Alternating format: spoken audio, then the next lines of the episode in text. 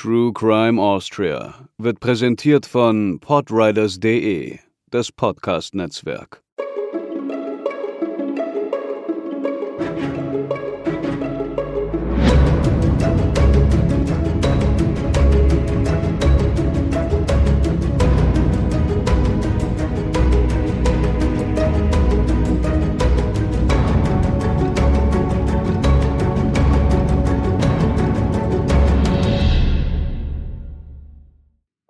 Und herzlich willkommen zur 19. Episode von True Crime Austria. Heute zu einer ganz besonderen Folge, denn eure Themen sind dran. Mein Name ist Hubertus und mir gegenüber sitzt natürlich auch Katharina. Hallo Hubertus und hallo liebe Hörerinnen und Hörer.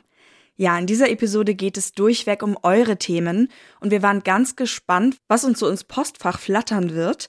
Publikumsfolgen haben in unserem Podcast-Netzwerk ja fast schon Tradition und bei einem Format haben sie sich sogar zu einem festen Bestandteil gemausert.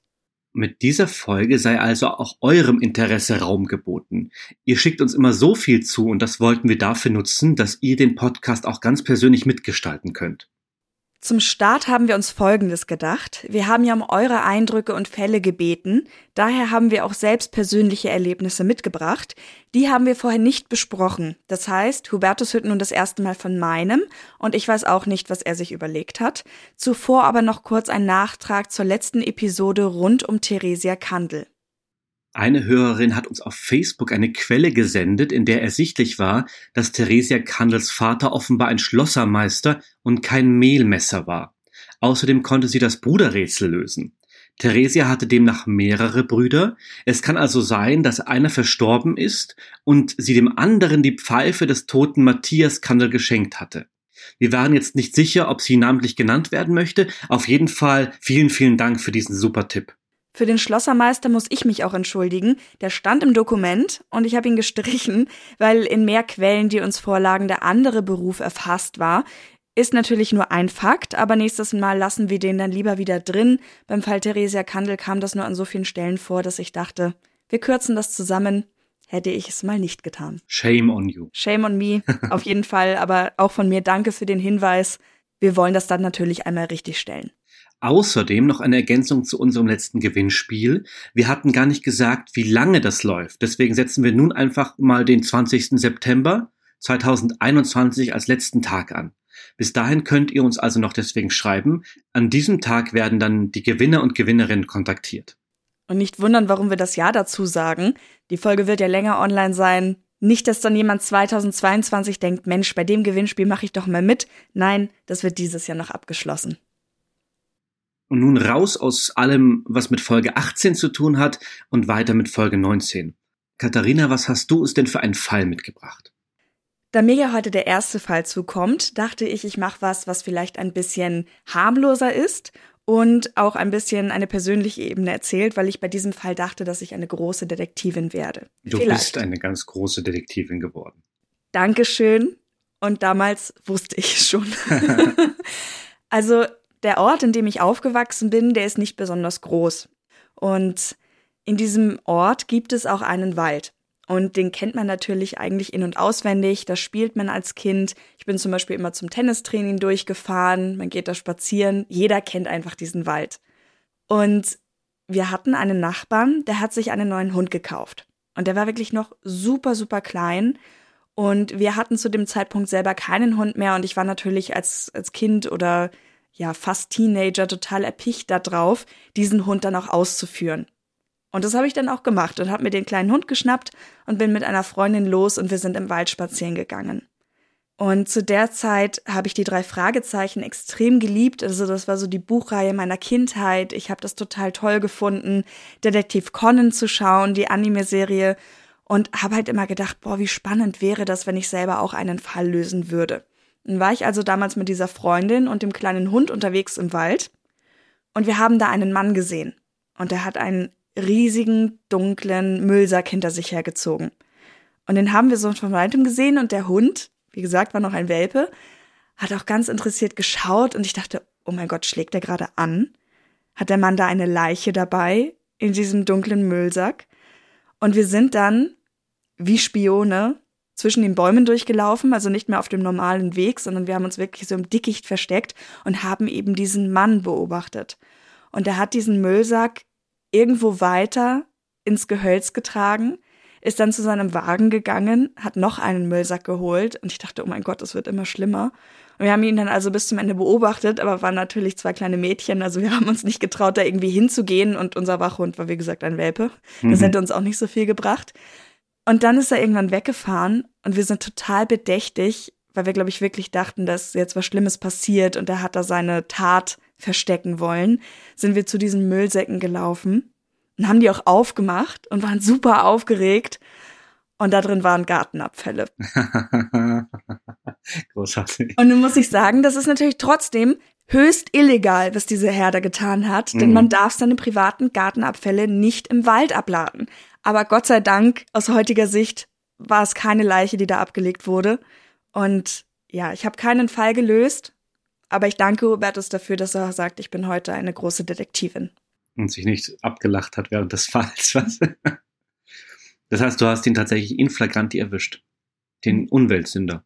Genau, wir haben im Grunde einen Umweltsünder erwischt, mhm. aber gleichzeitig auch nicht erwischt, weil damals ist uns natürlich nicht eingefallen, dass man eventuell auch das Kennzeichen notieren könnte und sowas, aber mhm. ja. Wie er da mit Dutzenden Pflanzenleichen in den Wald marschiert ist. Zwei große dunkle Müllsäcke. Mhm. Das ist ein sehr herziger Fall, gefällt mir sehr gut. Vielen Dank. Mhm. Du hast natürlich dem Detektivsberuf alle Ehre gemacht. Ich habe mich auf jeden Fall bemüht. Das mhm. sind die Anfänge meiner Laufbahn. Und gleichzeitig ein sehr schön deutscher Fall. Wie du. Der Umweltsünder, nee, das, ja. das ist nicht erlaubt, das darf man nicht. Ja. ich habe natürlich an Sachen gedacht, die wirklich ganz, ganz schlimm sind auch. Ich dachte ja wirklich, dass ich da was Gutes vollbringe. Ich hatte ja auch einen Spürhund dabei. War das jemand aus dem Ort, den ihr, also ihr kanntet den nicht? Das war kein Anwohner. Ich glaube, der oder? war auch viel zu weit weg. Wir haben den, glaube ich, auch nicht, also selbst wenn wir den gekannt hätten, hätten wir ihn auf die Distanz wahrscheinlich nicht erkannt. Das heißt, wenn wir jetzt deinen Vater fragen, dann wird er sagen, ja klar, war ich damals. Sicher, mache ich immer noch. Gut, den hätte ich erkannt. da bin ich mir relativ sicher und den hätte ich auch mit ihm geschimpft, weil man keine Gartenabfälle in den Wald bringt, so. Hm, was ist aus dem Hund geworden? Ist der ein schöner Spür Spürhund geworden?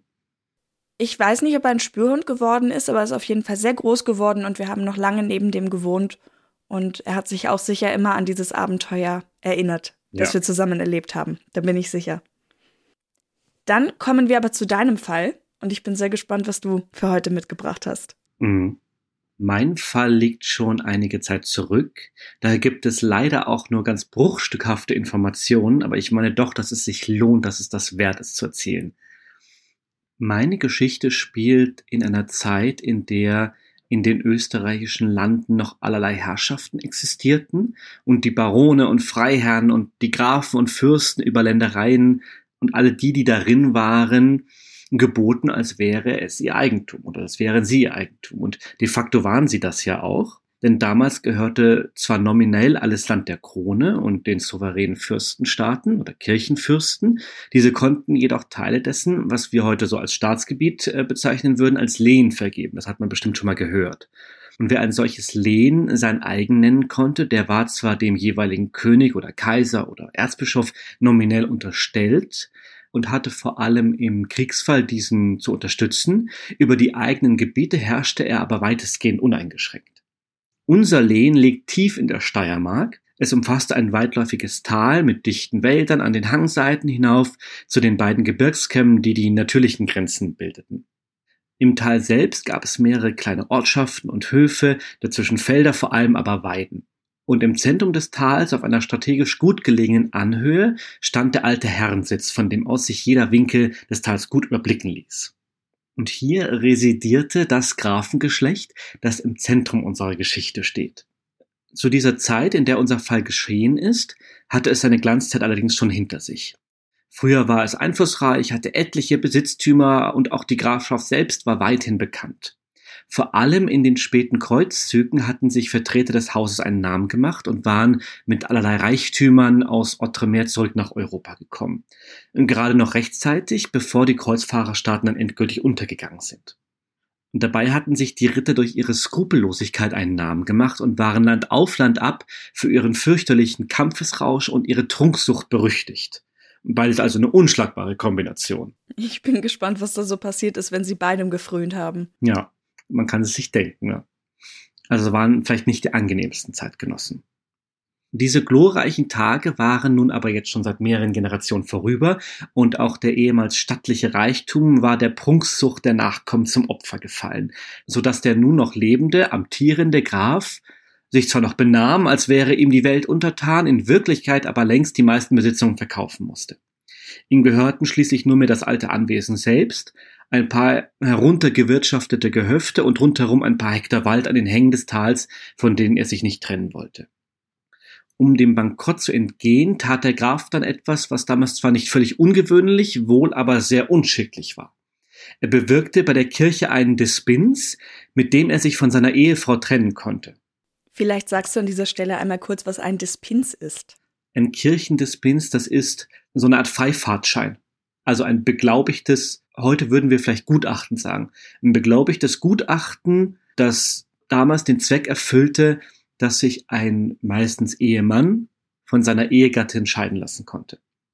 Das wurde vor allem in Adelskreisen benutzt, wenn man irgendeine andere taktische Ehe eingehen wollte und natürlich aber die Gattin nicht irgendwie, also die bestehende Gattin nicht einfach so nebenbei noch weiterführen konnte. Und da war das das Mittel der Wahl, dass man dann sagte, ähm, ja, die ist leider, also die, ich, ich kriege hier nicht so viele Nachkommen und Thronfolger, wie ich brauche. Das geht nicht, die ist unfruchtbar. Und das ist natürlich der einzige oder einer der wenigen Gründe, warum die Kirche zustimmen konnte, dass dieser eigentlich auf Lebenszeit geschlossene Bund gelöst werden kann, nämlich wenn Unfruchtbarkeit vorliegt. Und so haben etliche Könige es geschafft, sich eine neue Ehefrau zu ergattern, um dann das Land oder den Reichtum oder die Mitgift, die damit einherging, sich unter den Nagel zu reißen und die alte buchstäblich abzuschreiben. Bei den königlichen Scheidungen denke ich immer zuerst an Heinrich den Achten.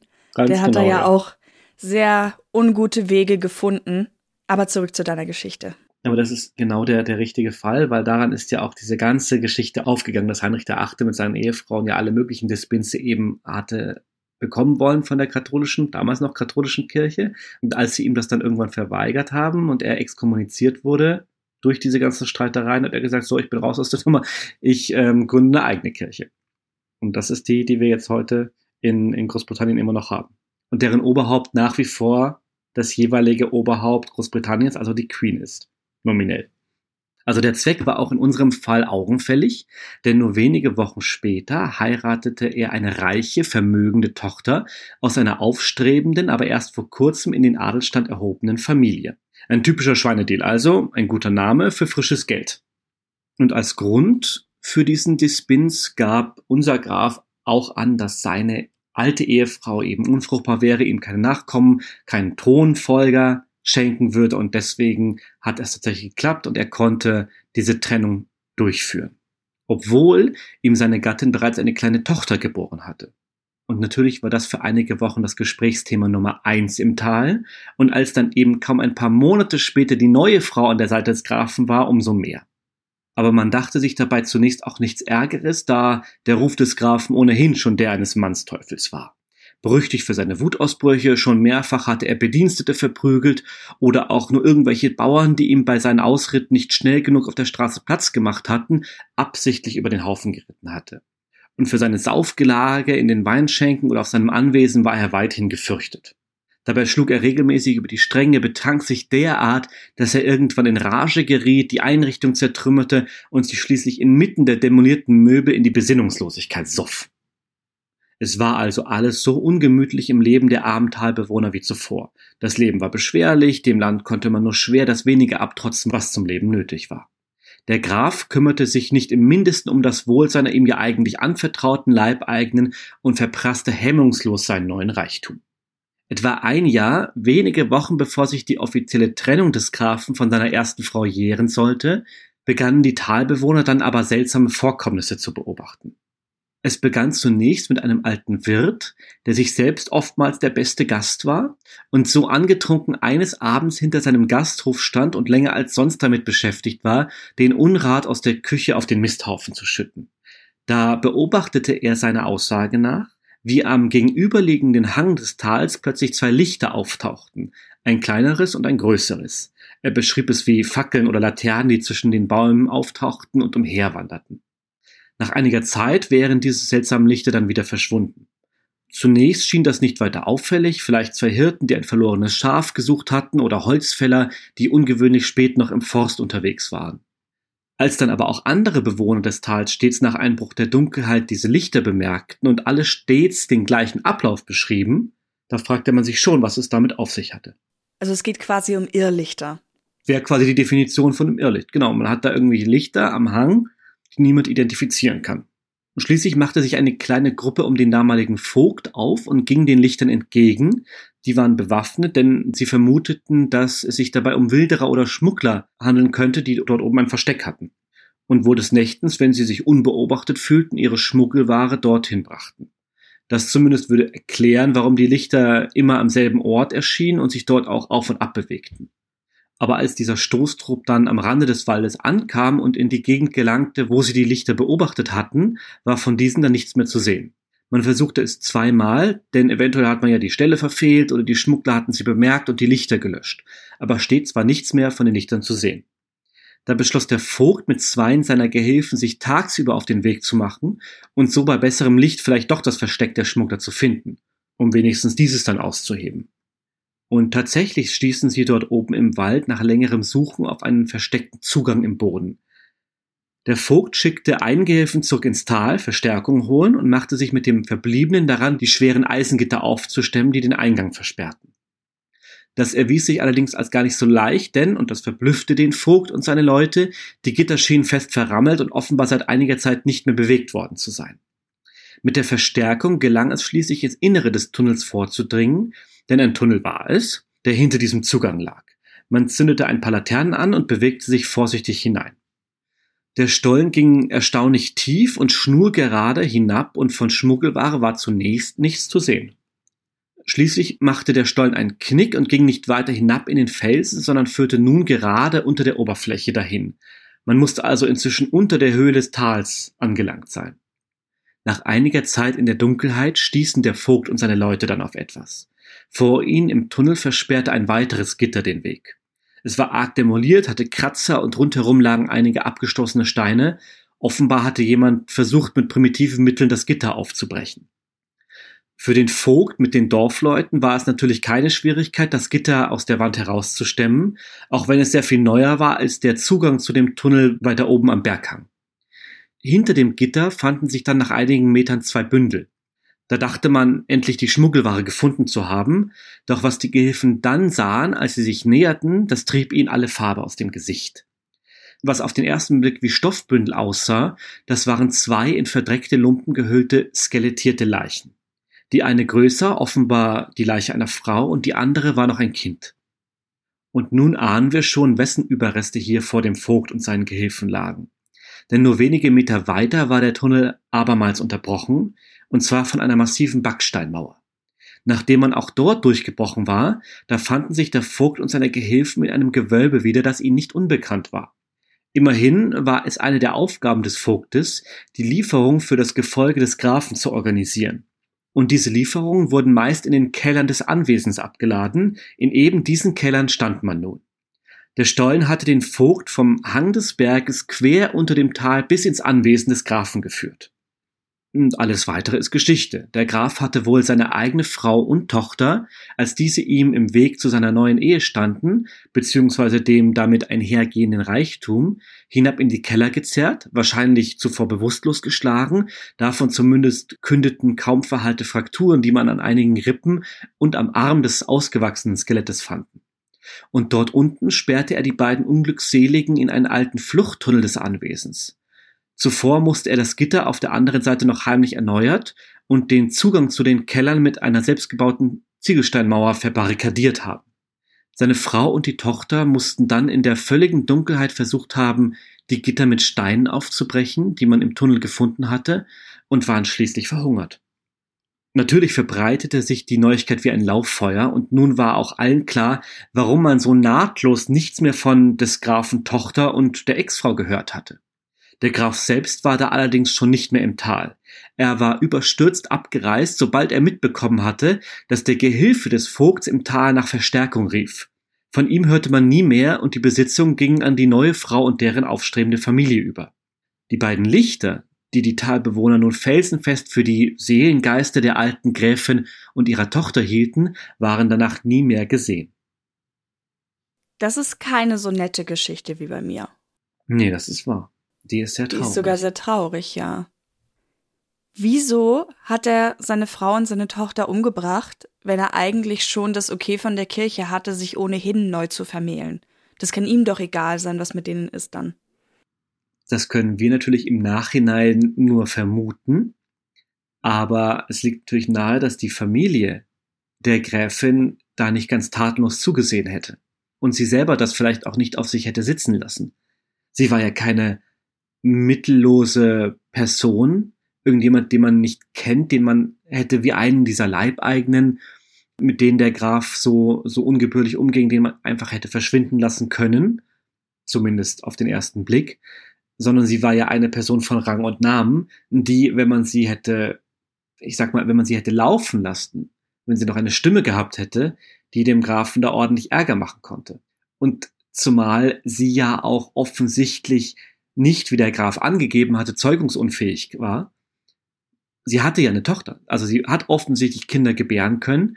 Und nehmen wir mal an, sie hätte dann einen anderen Mann geheiratet und die hätten dann fröhlich Kinder bekommen. Nicht bei einem Mann kann man immer sagen, okay, vielleicht liegt es am Mann, aber wenn die Frau ein Kind gebiert, dann ist relativ offensichtlich, dass sie nicht zeugungsunfähig ist. Und das hätte natürlich dann dem Grafen das, äh, sein argumentatives Genick brechen können. Und dann aber war, sein Argument war doch, dass sie keinen Thronfolger hervorbringt, also dass es dann in dem Fall eben ein Mädchen geworden ist, weil das Argument ist ja bei der Kirche trotzdem durchgegangen. Sie hatten ja das Kind und er hat gesagt, ja, da funktioniert irgendwas nicht und dann hat die Kirche gesagt, ja gut, dann heirate halt die andere. Auch wahr, ähm, aber wie das ja so oft ist, dass gerade bei solchen Menschen, die zur Cholerik neigen, offenbar, und denen das Leben anderer nichts wert ist, beziehungsweise wir gehen ja auch, also das sind ja nur die, die logischen Gründe, wer weiß, wie die Gräfin das aufgenommen hatte, als es plötzlich hieß, ja, du bist jetzt auf dem Abstellgleis und ähm, in ein paar Wochen kommt die neue und jetzt äh, pack mal deine Sachen. Ach nee, ja, die habe ich leider versetzt, weil ich brauche Geld. Dass die das vielleicht nicht auf sich sitzen lassen hatte. Vielleicht gab es auch einen Streit und diese Frakturen, die man gefunden hat, sind nicht, weil er sie nur überwältigt hat, sondern dass er sie wirklich, dass sie im Streit von ihm getötet wurde und er hat sie dann versteckt, da unten. Und dann war sie aber gar nicht tot, war vielleicht wirklich nur bewusstlos und hat dann versucht, dort rauszukommen.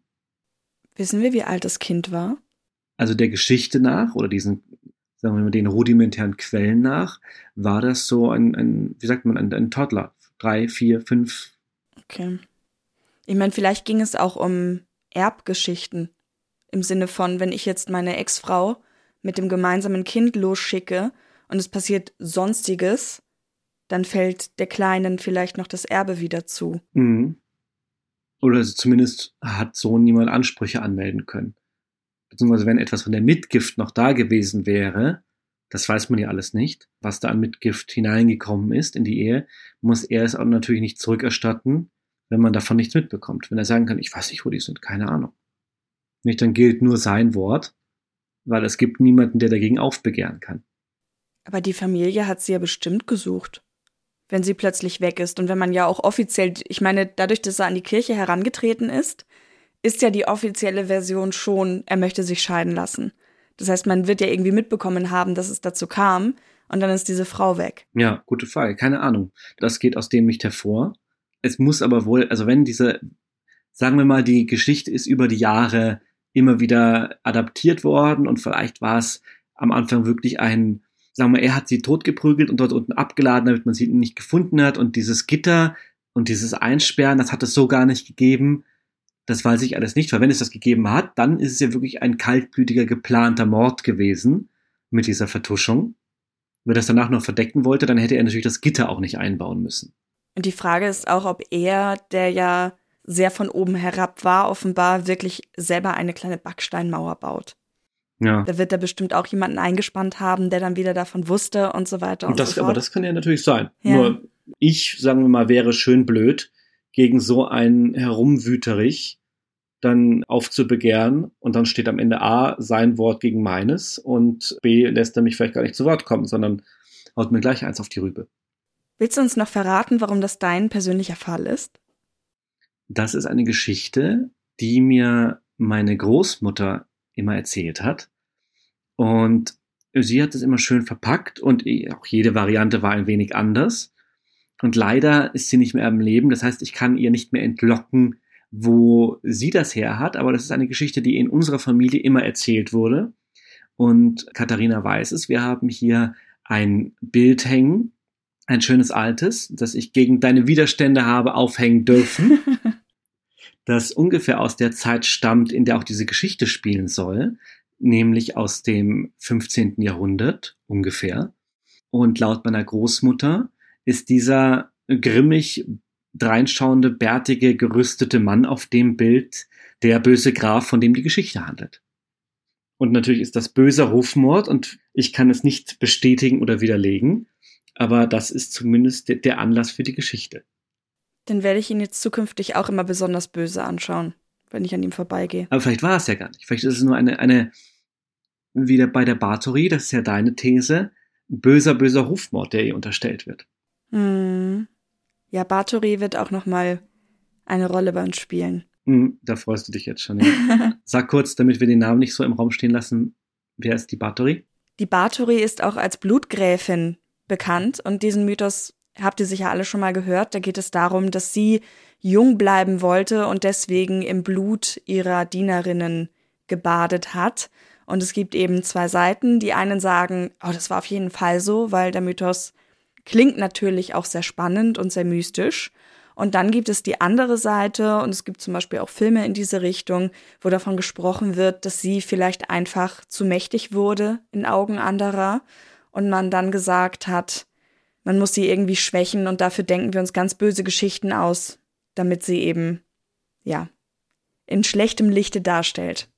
Ein bisschen Dracula-mäßig, was ja auch wieder zum Blut passt. Hm. Ja, da gibt es mehr als nur eine Gemeinsamkeit, ja. Aber dazu mehr zu gegebener Zeit, würde ich sagen. Genau, das war nämlich unsere Einleitung. Wir haben jeder einen persönlichen Fall für euch mitgebracht und nun seid ihr dran. Wir bearbeiten die Fälle einfach mal chronologisch, so wie sie bei uns eingegangen sind. Und die erste, die sich gemeldet hat, war Christina. Christina hat uns von einem Mord erzählt, der sich in einer Wohnung ereignet hat, in der sie selbst einmal gelebt hat, nämlich der Eigentumswohnung ihrer Großmutter. Dazu gibt es auch Beiträge aus Foren und er erschien in der Fernsehsendung Aktenzeichen XY ungelöst. Eine Zusammenfassung gibt sie uns aber selbst in ihrem Hörerinnenbeitrag. Hallo, ich heiße Christina und ich habe euch heute einen Fall mitgebracht, der unsere Familie auf ungewöhnliche Weise damit verbindet. Dazu aber später. Erstmal entführe ich euch in das Jahr 1979. Wir befinden uns in Salzburg in einer Wohnung. Dort wohnt die Sigrid G. mit ihren zwei Söhnen und ihrer Mutter. Sie selbst ist alleinerziehend und circa Anfang 30. Am 17. Juli im selben Jahr besuchte sie dann ihre Liebschaft, der Herr Albert R. Die beiden hatten sich zuvor in einem Casino kennengelernt. Müsste man Albert R. beschreiben, so würde man ihn jetzt als schillernde, also auffällige Persönlichkeit wahrnehmen. Er ist circa um die 60 Jahre alt, stammt aus Lohr am Main, also Deutschland, und ist gelernter Ingenieur. Vier Ehen hat er zu dieser Zeit bereits hinter sich und ist zu diesem Zeitpunkt mit seiner fünften Ehefrau liiert. Wahrscheinlich hat er Sigrid G. mit seinen angeblichen Besitztümern in Südamerika beeindruckt, als er sie das erste Mal gesehen hat. Nach außen hin gibt er gerne vor, wohlhabend zu sein. In Wahrheit ist aber Albert R. immer wieder in Geldnot, vor allem wegen seinen Spielbankschulden. Aber er schafft es immer wieder, seine Geldprobleme zu kaschieren und so kommt es auch, dass Sigrid ihm insgesamt 15.000 Schilling geliehen hat. Als Sigrid G. aber beschließt, mit ihren Kindern auf Urlaub nach Helgoland zu fahren, will sie das geliehene Geld natürlich auch wieder zurück.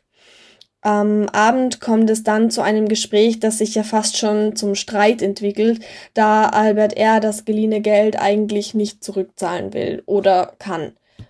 Sigrid G. will noch diese Nacht gemeinsam mit Albert R. nach Würzburg fahren, um die Geldangelegenheiten zu klären. Die Mutter von Sigrid G. allerdings rät von dieser Fahrt ab. Sie beschließt kurzerhand danach auch ins Bett zu gehen. Welche Entscheidung die beiden unter sich getroffen hatten, ist jetzt leider nicht mehr rekonstruierbar. In dieser Nacht wurde Sigrid G. das letzte Mal gesehen. Drei Tage später gibt dann auch die Mutter von Sigrid G. eine Vermisstenanzeige auf. Albert R. wurde daraufhin als Zeuge befragt. Er gab an, Sigrid die Fahrt nach Würzburg ausgeredet zu haben und alleine um zwei Uhr nachts die Fahrt nach Lohr am Main angetreten zu haben. Ganze drei Wochen tut sich nichts. Als dann nach drei Wochen in Deutschland im Spessart, nicht allzu weit von Albert R.'s Haus, Wildsammler im Wald eine Frauenleiche in einem Erdgrab finden, wird ziemlich schnell klar, dass es die vermisste Sigrid G. aus Salzburg sein musste. Die Polizei fahndete nun nach Albert R. als Tatverdächtigen und sie verfolgten ihn dabei 1600 Kilometer weit durch ganz Deutschland auf einer scheinbar ziellosen Irrfahrt. Gegen Abend hin dann trennt er sich spontan von seiner fünften Ehefrau und kauft ein One-Way-Ticket nach Paris. Als er sich dann schon im Zugabteil befindet, schlagen die Ermittler gerade noch rechtzeitig zu und verhaften ihn. Leider half Albert R. nicht wirklich, um die Umstände aufzuklären und plädierte auf Unschuld. Er wurde zwar vor ein Schwurgericht gestellt, Allerdings lässt sich leider nicht mehr herausfinden, ob er verurteilt wurde. Der Fall wurde auch am 8.2.1980 bei Aktenzeichen XY ungelöst ausgestrahlt. Allerdings gilt er bis heute als ungelöst. Einige Vermutungen gibt es allerdings. Man geht davon aus, dass Sigrid G. wahrscheinlich erdrosselt wurde und bereits tot nach Deutschland transportiert wurde. Es gibt dazu auch zwei Theorien, wie er es unauffällig über die Grenze geschafft hat. Die erste Theorie beschäftigt sich damit, dass er sie wahrscheinlich im Kofferraum transportierte und es zu keiner größeren Kontrolle an der Grenze kam. Bei der zweiten Theorie geht es darum, dass Sigrid G. wahrscheinlich als schlafende Beifahrerin getarnt war. Es ist ziemlich sicher davon auszugehen, dass Frau G. die Wohnung nicht lebendig verlassen hat, da eben ihr gesamtes Schuhwerk und andere wichtige Gegenstände noch in der Wohnung waren. Ja, und diese Wohnung, über die wir die ganze Zeit schon gesprochen haben, ist mittlerweile in unserem Familienbesitz und zwar ähm, gehörte sie meinen Großeltern. Mittlerweile gibt es nur noch meine Großmutter. Sie habe ich zu dem ganzen Fall auch befragt und ich habe sie auch gefragt, ob sie das wusste beim Kauf und sie hat mir geantwortet, ja, sie wusste es und das war auch also nicht so lange her damals, also es waren vielleicht ein paar Jahre vergangen und sie hat die Wohnung auch direkt von der Mutter von der Frau Sigrid G abgekauft. Sie hat mir erzählt, dass sie sich halt einfach aus pragmatischen Gründen für diese Wohnung entschieden hatte, da sie ja sehr zentral liegt ähm, und auch sehr ruhig. Und ich habe ja auch ein Jahr in dieser Wohnung gewohnt und war total glücklich darin. Also es hat jetzt nicht gespukt, falls sich das jemand fragen sollte. Und ich habe mich auch prinzipiell sehr wohl gefühlt in dieser Wohnung. Allerdings wusste ich auch nichts davon. Meine Großmutter hat mir das erst dann erzählt, als ich schon seit zwei Jahren nicht mehr in dieser Wohnung gewohnt habe. Allerdings im Nachhinein gesehen würde es mich nicht stören, weil es einfach keinen Einfluss auf mein Leben dort hatte und auch keinen Einfluss auf das Leben allgemein dort. Ich glaube, dass die Nachbarn mittlerweile von diesem Vorfall auch gar nichts mehr wissen. Dennoch ist es so, dass ich, seit ich von diesem Mord weiß, ich mir immer wieder ein paar Fragen stelle, die auch etwas irrational sind. Ich möchte euch die Fragen auch stellen und möchte eigentlich wissen, wie denkt ihr darüber? Und zwar einerseits denke ich daran, wie leise dieser Mord eigentlich stattgefunden haben muss. Denn diese Wohnung ist sehr, sehr hellhörig. Ich habe in der Zeit alles gehört. Meine Nachbarn oben, mein Nachbar unten. Und wenn dann noch zusätzlich jemand in dieser Wohnung schläft, dann muss das alles sehr, sehr leise passiert sein. Und das stelle ich mir etwas gruselig vor. Und ich frage mich auch bis heute, ob man in der Wohnung heutzutage noch irgendwelche Beweismittel sichern könnte. Das ist so ziemlich das irrationalste von allen Fragen, die ich mir, glaube ich, noch stelle, weil ja, die Wohnung hat sich halt sehr verändert in dieser Zeit. Und dann frage ich mich auch immer wieder, wie geht es den Kindern heute von der Sigrid G? Was ist aus denen geworden? Ähm, denken die noch manchmal darüber nach? Vor allem gab es ja höchstwahrscheinlich keine Verurteilung zu diesem Fall. Das heißt, ähm, es gab auch keinen Schuldigen vor Gericht. Und da frage ich mich, ob das die Kinder bis heute noch beschäftigt oder ob das etwas ist, mit dem sie einfach auch irgendwie abschließen konnten. Vielen Dank für deinen Fall, Christina. Muss ich auch sagen, wirklich sehr schön auch erzählt. Ja, super, dass du uns da auch direkt einen Audiobeitrag zugesendet hast, der so ausführlich war. Also da sind schon echt viele Details drin. Mhm. Da kann man sich wirklich zurücklehnen und dem Fall von vorne bis hinten lauschen. Wirklich schön. Ich sag gleich mal was zu der ersten Frage. Und zwar die nach dem leisen Mord. Ich glaube tatsächlich, dass das nicht so schwierig ist, wie man immer glauben mag. Wir sind so, gerade wenn wir in der Stadt wohnen, wenn wir nicht in einem Einfamilienhaus wohnen, wir sind von so vielen Geräuschen anderer Menschen umgeben, die Möbel verschieben und dann weint jedes Kind und das andere Kind spielt und wirft sein Spielzeug an die Wand und man kocht oder irgendwas fällt runter oder irgendjemand macht Sport in der Wohnung, hüpft auf dem Trampolin herum und all diese Geräusche umgeben uns und so oft höre ich es laut rumpeln und denke mir, mein Gott, was war das denn jetzt? Und dann hört man aber nichts mehr und denkt sich, okay, wird ja nichts gewesen sein. Weil was soll man auf ein Rumpeln hinaus schon tun? Soll man dann hinauslaufen und klingeln oder die Polizei verständigen? Macht man ja dann auch nicht, wenn nicht wirklich etwas so Unmittelbares passiert oder man irgendeinen Schrei hört. Und ich könnte mir vorstellen, dass es dort genau so war, dass sie einfach überwältigt wurde. Es hat vielleicht mal gerumpelt. Vielleicht sind die Kinder dann auch wirklich aufgewacht, haben nach der Mutter gerufen. Dann hat er vielleicht hinaufgerufen, alles gut, legt euch wieder schlafen. Und man glaubt dem ja dann und macht das dann was ich mich auch gefragt habe, wie kalt, also wenn das wirklich so war, wie kaltblütig muss man sein, dass man mit einer Leiche auf dem Beifahrersitz über die Grenze fährt und die schlafen stellt. Irre, ja. Aber auch da kann ich mir vorstellen, es gibt die verrücktesten Geschichten, was nicht alles äh, funktioniert hat, weil so viele Leute dann einfach nicht den zweiten Blick riskiert haben. Wir hatten dieses Thema Dreist siegt ja auch schon bei der Leiche im Wäschekorb hm. ein bisschen, was da eben nicht funktioniert hat. Aber gerade dadurch, dass er das dann vielleicht so gemacht hat, ist keiner auf die Idee gekommen. Weil wenn sie aussieht, als wenn sie schläft. Ja, also zusammenfassend, ich kann mir tatsächlich vorstellen, dass selbst wenn man Geräusche gehört hat, dass die Anwohner sich einfach nichts dabei gedacht haben. Weil man geht ja auch, selbst wenn sowas passiert, nicht sofort von einer Straftat aus. Hm.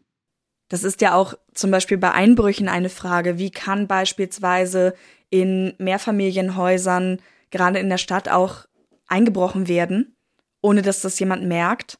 Weil man eigentlich davon ausgeht, es sind rundherum genügend Leute. Aber gerade dadurch, dass es eben vielleicht auch ein bisschen anonymer ist, nun kann ich das von der Lage dieser Wohnung nicht beurteilen, weil sie ja auch sehr ruhig liegen soll, wie die Christina gesagt hat. Aber sowas passiert ja auch durchaus am helllichten Tag wo man auch denkt, wie geht das? Und im Endeffekt kennt man sich einfach nicht oder geht davon aus, das wird schon seine Richtigkeit haben oder oder oder. Hm. Und in einem kleinen Ort, wo man wirklich jedes Gesicht kennt, mag das vielleicht was anderes sein. Aber in Salzburg, ich habe auch ein paar Jahre in Salzburg gewohnt, nun natürlich nicht zu der Zeit, in den 80ern oder in den späten 70ern war das bestimmt noch was anderes, aber trotzdem war es, ist es ja eine große Stadt, wo man nicht jedes Gesicht kennt. Zur Frage mit der Wohnung, da müsste man natürlich Fachleute fragen. Ich kann das jetzt nur vermuten. Ich habe zum Beispiel mal einen Vortrag von Mark Bennecke gesehen. Da ging es um Blutspurensicherung oder Blutspuren in einer Wohnung. Da ist auch eine Tat geschehen und man konnte Jahre später, meine ich, noch Blutspuren sichern, aber auch nur, weil eben nichts verändert wurde. Also wenn die Veränderung, die Christina beschrieben hat, bedeutet, dass zum Beispiel renoviert wurde oder so, dann halte ich das eigentlich für ausgeschlossen. Also wenn man natürlich das Innere der Wohnung so verändert, dass im Grunde nichts mehr von damals da ist, weder Mobiliar noch der Boden noch die Wände, dann glaube ich, gibt es keine Möglichkeit, da noch was zu finden. Ja, also für mich ist da immer die Frage, Teppichboden oder nicht? Weil Teppichboden, das, ich glaube, in dem frisst sich so ziemlich alles rein. Das ist ein lebendes Gedächtnis, diese, dieses Teil. Und wenn das so ein richtig fluffiger, 70er Jahre Teppichboden war und der immer noch da ist, wovon wir jetzt mal nicht ausgehen, dann glaube ich, könnte man vielleicht sogar auf der Mikroebene etwas finden. Das lässt sich dann vielleicht nicht mehr einem Mord zurechnen, zumindest nicht, wenn man das nicht wüsste. Aber bei allem anderen, wie Katharina sagt, wenn dort auch, und das ist bestimmt geschehen in dieser Zeit, Dinge renoviert wurden, dann wurden mit Lacken gearbeitet, mit Desinfektionsmitteln, wie auch immer, ist im Zweifel nichts mehr da. Zumindest nach unserem jetzigen Stand der Technik. Was immer sehr spannend ist, ich bin zum Beispiel ein großer Medical Detectives Fan, ist ja, wenn beispielsweise damals Proben genommen wurden und sich die Technik verbessert, mit der man DNA auslesen kann oder oder oder. Da wissen wir natürlich die Spurenlage nicht, aber was vielleicht möglich wäre, wäre neue Erkenntnisse daraus zu gewinnen, wenn noch was vorhanden ist und eben die Technik sich verbessert hat. Ja, das ist ja so eine so zynisch, dass sehr viele ungelöste oder nicht restlos aufklärbare Fälle aus der Vergangenheit es wahrscheinlich sogar mit unseren heutigen Mitteln wären, wenn man nur damals die Spuren gesichert hätte. Aber wer will es den Ermittlern damals zum Vorwurf machen, dass sie die Kleider nicht aufgehoben haben? Oder, keine Ahnung was, die, die, die Hinterlassenschaften? Oder die Leichen, dass die dann natürlich irgendwann beerdigt werden müssen, einfach um dem, um der Totenruhe auch irgendwo zu entsprechen oder den Familien, dass die einen Ort haben, wo sie ihren Tod gedenken können. Und dadurch wurde natürlich sehr viel an Beweismaterial, was heute wertvoll wäre und zu analysieren wäre, ist nicht mehr vorhanden. Das hören wir ja auch sehr oft, gerade bei historischen Fällen, wenn wir die bearbeiten, dass man dann mitbekommt, wie beispielsweise Reporter damals die Tatorte gestürmt haben. Wir waren noch mal in einem Archiv, wo wir eben Bilder anschauen durften, in einem Bildarchiv. Und die stehen so nah beispielsweise an der Leiche dran, da hat man damals noch nicht drüber nachgedacht, das würde heute so wahrscheinlich auch nicht mehr gehen, wie viele Spuren da überhaupt vernichtet werden. Hm. Also das hatte einfach zu der Zeit, wobei wir jetzt, wie gesagt, eben Ende der 70er reden, aber in der Zeit davor natürlich noch weniger, einfach einen sehr geringen Stellenwert. Ja. Aber wo wir gerade bei Familie waren, können wir auch direkt auf deine dritte Frage eingehen. Die Frage, was die Angehörigen heute machen oder wie es ihnen damit geht, die umtreibt uns, denke ich, auch sehr oft, dass man mal überlegt, oh Gott, was ist damit eigentlich gewesen? Wir hatten das auch in mehreren Fällen, wo zum Beispiel Frauen im Gefängnis dann Kinder zur Welt gebracht haben. Was ist eigentlich aus denen geworden? Mhm. Aber da können wir was ansprechen, was später hier auch noch eine Rolle spielen wird heute. Das Recht auf Vergessen, dass es natürlich gut ist, dass gerade bei den Kindern die Spuren dann auch irgendwann verwischen und man das nicht nachvollziehen kann, auch wenn es auf der einen Seite natürlich total spannende Fragen sind, dass auf der anderen Seite natürlich der Schutz dieser Leute im Vordergrund stehen sollte. Und deswegen auch einmal ein Lob an dich, Christina, dass du beispielsweise den Nachnamen verfremdet hast, dass man vielleicht nicht sofort darauf kommt, falls die Kinder tatsächlich noch denselben Nachnamen tragen. Mhm. Ja, und daran werden wir uns jetzt auch in dem, was wir herausgefunden haben und ergänzen können, an Kleinigkeiten zu dem Fall natürlich halten. Wir haben nämlich zu jedem Fall, der uns eingesendet wurde für heute, selber auch nochmal ein paar Recherchen angestellt und geschaut, was wir dazu ergänzen können. Und in Christinas Fall hakt jetzt Hubertus direkt ein. Wir haben zu diesem Fall ein paar weitere Infos tatsächlich auch ausfindig machen können etwa in Tickermeldungen der APA aus dem Jahr 1979. Davon gibt es sogar noch Scans der originalen Schreibmaschinenschriftstücke. Und darin heißt es zusammengefasst, der Verbleib der seit dem 20. Juli 79 aus Salzburg abgängigen 33-jährigen Sekretärin und zweifachen Mutter Sigrid G. konnte nun geklärt werden. Bis dahin war von der Staatsanwaltschaft in Würzburg eine Nachrichtensperre verhängt worden. Man hatte am 8. August 79 in einem Waldstück in Lohr am Main, einer Stadt in der Nähe von Würzburg mit rund 15.000 Einwohnern, einen Körper gefunden. Und dieser Leichnam konnte als der von Sigrid G. identifiziert werden. Wanderer hatten beim Pilzesuchen die Tote in einer Schottergrube entdeckt. Kriminalisten aus Salzburg hätten mit dem Landeskriminalamt in München Fingerabdrücke und einen Vergleich des Zahnschemas mit den Daten aus der Vermisstenanzeige abgleichen können und so ihre Identität festgestellt. Zu diesem Zeitpunkt war die Todesursache allerdings nicht mehr feststellbar. Offenbar hatten größere Tiere wie streunende Hunde oder Füchse den verscharrten Leichnam halb ausgegraben, er war daher stark verwest. Es gab jedoch bereits einen Verdächtigen. Wie wir ja auch schon gehört haben. Die Staatsanwaltschaft Würzburg teilte mit, einen gewissen Albert R. aus Lohr am Main festgenommen zu haben. Er sei des Mordes an Sigrid G. verdächtig.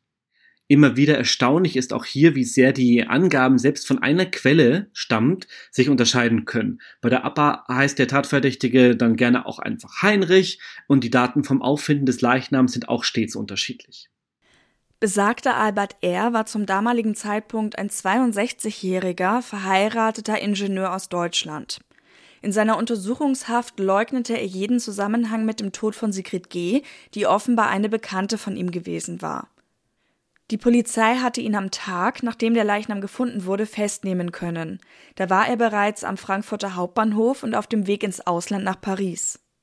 Die Kriminalbeamten rekonstruierten, dass Sigrid G. wohl gegen zwei Uhr in der Nacht des 20. Juli 1979 ihre Wohnung in Salzburg verlassen hatte.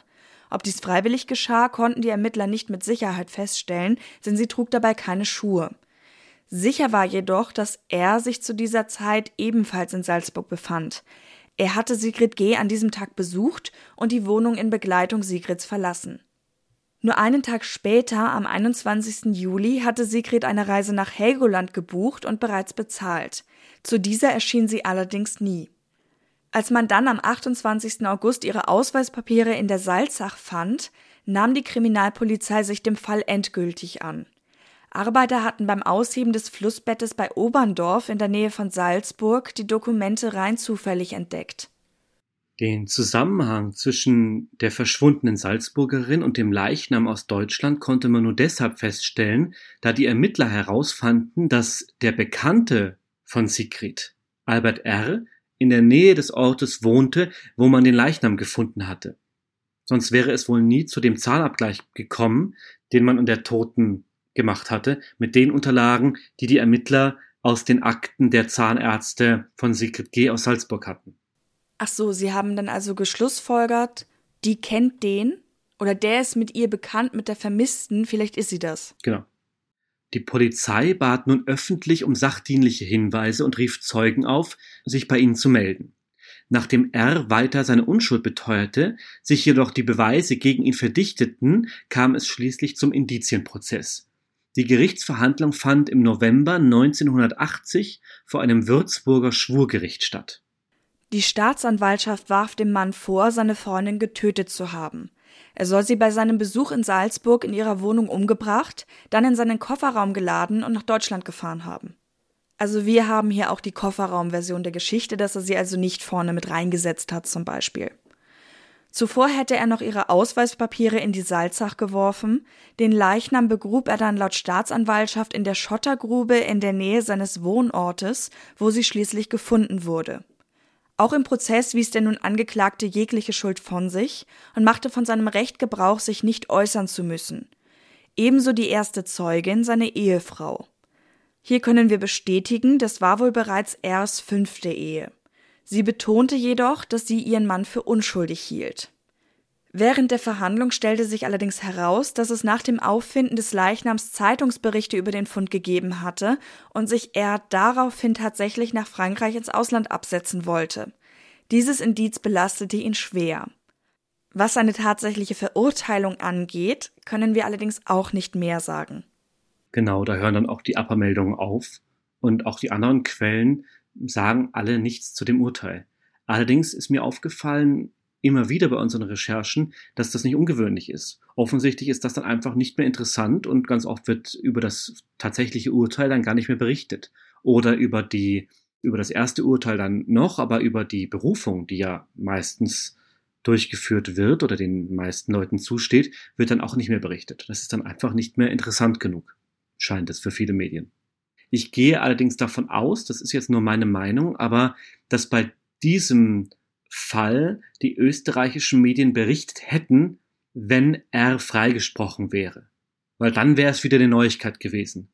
Dass jemand mit diesen Indizien, in diesem erschreckenden Fall auch noch freigesprochen wird, trotzdem er sich so verhält, wie er sich verhalten hat und es all diese Indizien gab, die gegen seine Unschuld sprachen, das glaube ich hätte sich dann auch in den Medienberichten niedergeschlagen.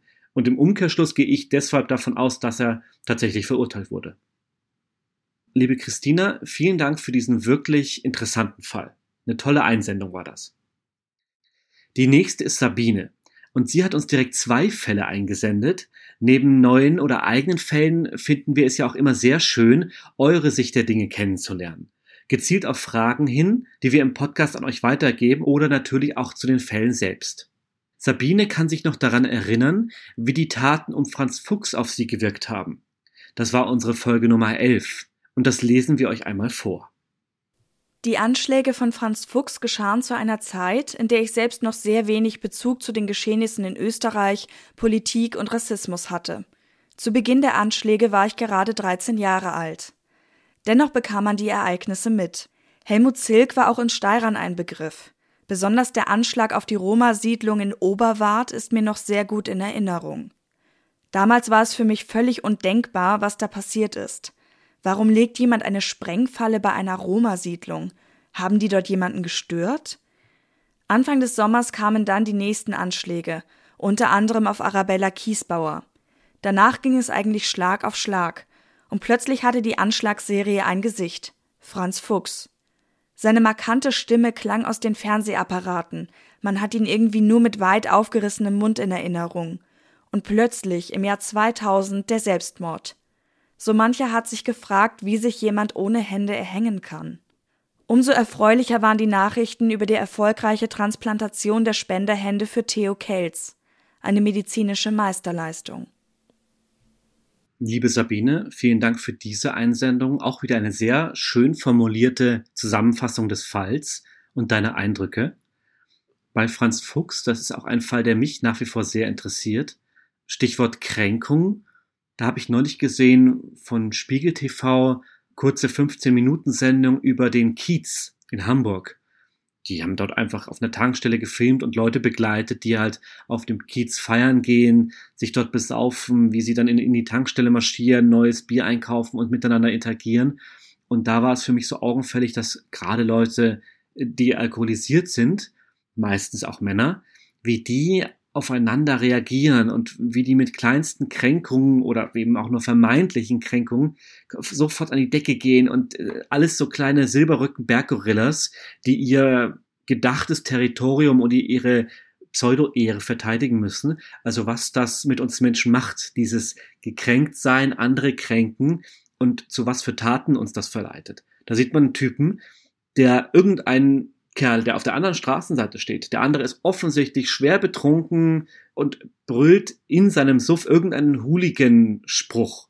Keine Ahnung, ob der wirklich ein Hooligan ist, sich einbildet, einer zu sein oder einfach nur diesen Saga aufgeschnappt hat. Und dieser andere Typ fühlt sich davon so angegriffen, dass der über, also die kennen sich nicht, die haben sich noch nie im Leben gesehen. Der spurtet auf den los und fängt an, auf diesen Kern einzuschlagen. Was muss einen dazu bringen? Nicht, also welche Trigger hat dieser andere gedrückt. Und das fällt mir eben auch bei Franz Fuchs immer wieder ein, dass dieser Mensch, und das ist ja auch die Analyse von dem Gerichtspsychiater Reinhard Haller, der damals das Gutachten über Franz Fuchs erstellt hat, oder eines der Gutachten, der sagt, dieser Mensch war getrieben und kontrolliert von Kränkungen in seinem Leben und war so hochsensibel und hat sich einfach alles derartig zu Herzen genommen, aber nicht in einer guten Art und Weise, sondern in einer, wo er das dann als Angriff auf sich, auf seine Taten interpretiert hat und das dann als kumuliert als Hass in sich so lange aufgestaut hat, bis das in Form dieser Anschläge dann aus ihm herausbrach.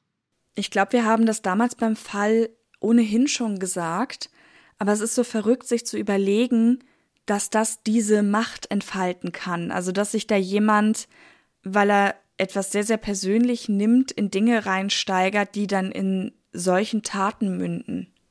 Ja, wenn man der Argumentation von Reinhard Haller folgt, dann ist es sowieso ein Glück, dass nicht mehr passiert, weil nach ihm all die Narzissten, die dort herumlaufen in der Öffentlichkeit oder in der Welt generell, dass so viele von denen durch dieses sich so leicht kränken lassen, im Grunde auch nur tickende Zeitbomben sind. Und das heißt natürlich nicht, dass Narzissten generell zu Franz Fuchses werden, aber diese Anlage ist wohl da, dieses, also in uns Menschen, dieses durch Kränkung schlimme Taten begehen. Wobei, das möchte ich, glaube ich, an der Stelle schon noch ergänzen. Das muss natürlich nicht sofort ein Mord sein. Das gibt natürlich auch in der Berufswelt, wenn man da mal drüber nachdenkt, da gibt es garantiert auch Bücher drüber, würde ich drauf schwören. Narzissmus in der Berufswelt beispielsweise. Ja, ja, gibt ja klar. Das, aber eben deswegen sage ich ja, sie müssen nicht alle zu Franz Fuchses werden, aber dass dieses Kränken, was in uns Menschen offensichtlich drinsteckt, uns einfach so ungut werden lässt. Genau, und da würde ich gerne noch diesen Satz zu Ende bringen, dass man dann eben zum Beispiel auf die Kleinen hackt oder auf die, die einem unterstellt sind, dass man seine Macht einfach so auskostet beispielsweise. Mhm. Also schön, dass wir da nochmal eine andere persönliche Sichtweise einbringen konnten. Und Sabine hat uns auch noch einen zweiten Fall geschickt. Der dreht sich um das Grubenunglück in Lassing. Sie hat uns verraten, dass sie selbst in einem Bergbauort aufgewachsen ist und einige ihrer Vorfahren dort auch tätig waren. Den Fall stellt sie uns nun selbst in einer Aufnahme vor. 17. Juli 1998. Die Nachricht über das Grubenunglück im steirischen Lassing erschüttert Österreich. Seit 1901 wird in Lassing Talg abgebaut.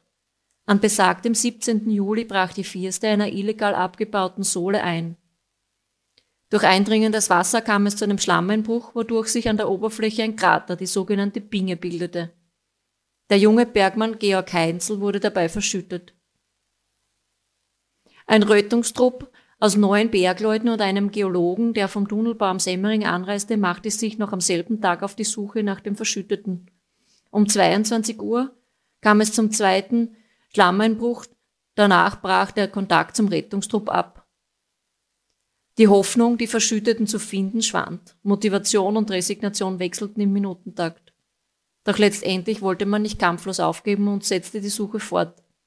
Am 26. Juli war es endlich soweit. Georg Heinzel konnte gerettet werden. Für die zehn Männer der Rettungsmannschaft gab es keine Hilfe mehr. Die Rettungsmannschaft wurde für tot erklärt. Ihre letzte Ruhestätte ist der Berg. Ja, es gibt diese Tage, an denen jeder weiß, wo er war. So ist es bei 9-11 und so ist es auch bei Lassing. Ich kann mich noch sehr gut daran erinnern. Die Ferien hatten gerade erst begonnen und es waren angenehme Sommertage. Das Grubenunglück war in diesen Tagen sehr präsent.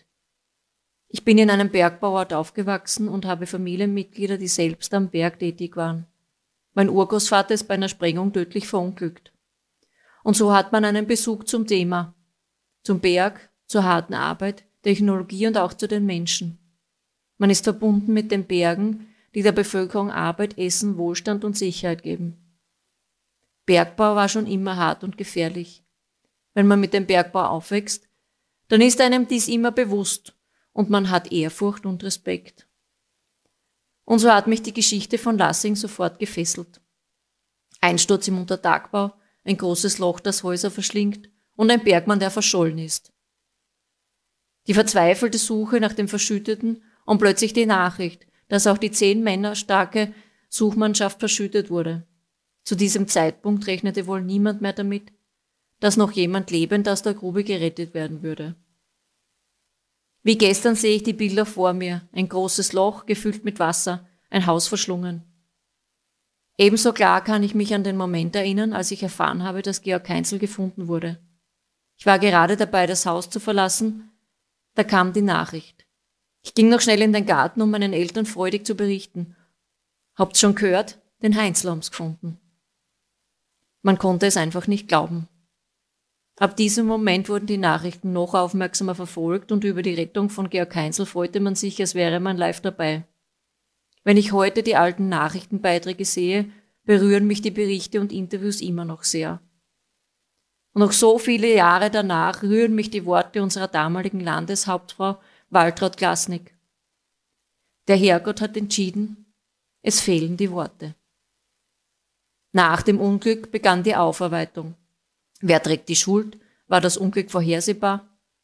War es Nachlässigkeit, Profitgier, menschliches oder technisches Versagen? Wer hat weggeschaut? Dem Betriebsleiter der Neinsch Mineralwerke wird vorgeworfen, den Sicherheitsabstand zwischen dem Abbaugebiet und dem felsigen Talgrund nicht eingehalten zu haben. Der Ex-Berghauptmann und sein damaliger Stellvertreter werden zur Verantwortung gezogen. Sie wären ihrer Prüf- und Überwachungspflicht nicht nachgekommen. Außerdem müssen zwei weitere Beamte der Berghauptmannschaft vor Gericht. Betriebsleiter und Ex-Berghauptmann werden schuldig gesprochen und verurteilt, die drei übrigen freigesprochen. Der ehemalige stellvertretende Berghauptmann wird in zweiter Instanz im Jahr 2003 für schuldig befunden und zu geringer bedingter Haft verurteilt. Der Bergbau in Lassing wird eingestellt. Danke, Sabine, dass du uns für die zweite Audioeinsendung heute deine Stimme geliehen hast. Bergbau, kann ich von mir selber sagen, ist tatsächlich was, da habe ich null Bezug zu. Ich finde das total faszinierend. Das ist aber etwas, was ich mir persönlich so gar nicht vorstellen kann. Und dann eben von jemandem zu hören, der wie du da wirklich einen Bezug zu hat und deswegen, gerade deswegen diese Nachrichten auch so verfolgt hat, ist für mich total spannend. Auch von mir vielen Dank. Wieder eine wirklich schön formulierte, toll vorgetragene Zusammenfassung des Falls. Und gerade mit diesen persönlichen Eindrücken, die du schilderst, wie du dann hinausgegangen bist zu deinen Eltern und das erzählt hast, das, das nimmt einen immer sehr mit, mit in diesen Fall hinein, wenn man das so erzählt bekommt. Wir haben auch diesen Fall einmal aufbereitet, beziehungsweise hat sich den Hubertus genauer angesehen. Das heißt, er wird jetzt auch nochmal mit uns in den Fall eintauchen, genauer, ein paar mehr Details erzählen, die wir noch dazu gefunden haben. Und das ist genau wie bei unseren persönlichen Fällen am Anfang für mich etwas Neues. Im Gegensatz dazu wird er dann den Fall nicht kennen, den ich später noch vorstelle. Ja, ein kleines Experiment, wie wir diese Folge strukturieren. Und dann steige ich mal ein mit all den Details, die ich noch zu dem, was Sabine schon erzählt hat, ergänzen könnte. Was mich bei diesem Fall besonders fasziniert und erschreckt hat, ist das Schicksal von Georg Heinzel, bestimmt wie bei so vielen. Er hat insgesamt 220 Stunden bei kaum 13 Grad und in totaler Finsternis verbracht. Um sich herum nichts weiter zu hören als das Tropfen von Wasser und das arbeitende, rumorende Gestein. Er sagte später aus, dass er auch den zweiten Einbruch, der seine Kumpel das Leben gekostet hatte, mitbekommen hatte und selbst dachte, nun wäre es für ihn zu Ende. Und als nichts weiter passierte, diese ständige, zehrende Unsicherheit, ob nicht im nächsten Augenblick auch dieser Hohlraum, in dem er kauerte, zusammenstürzen würde. Heinzel hatte allerdings drei Sauerstoffflaschen, die ihn über die Tage retteten.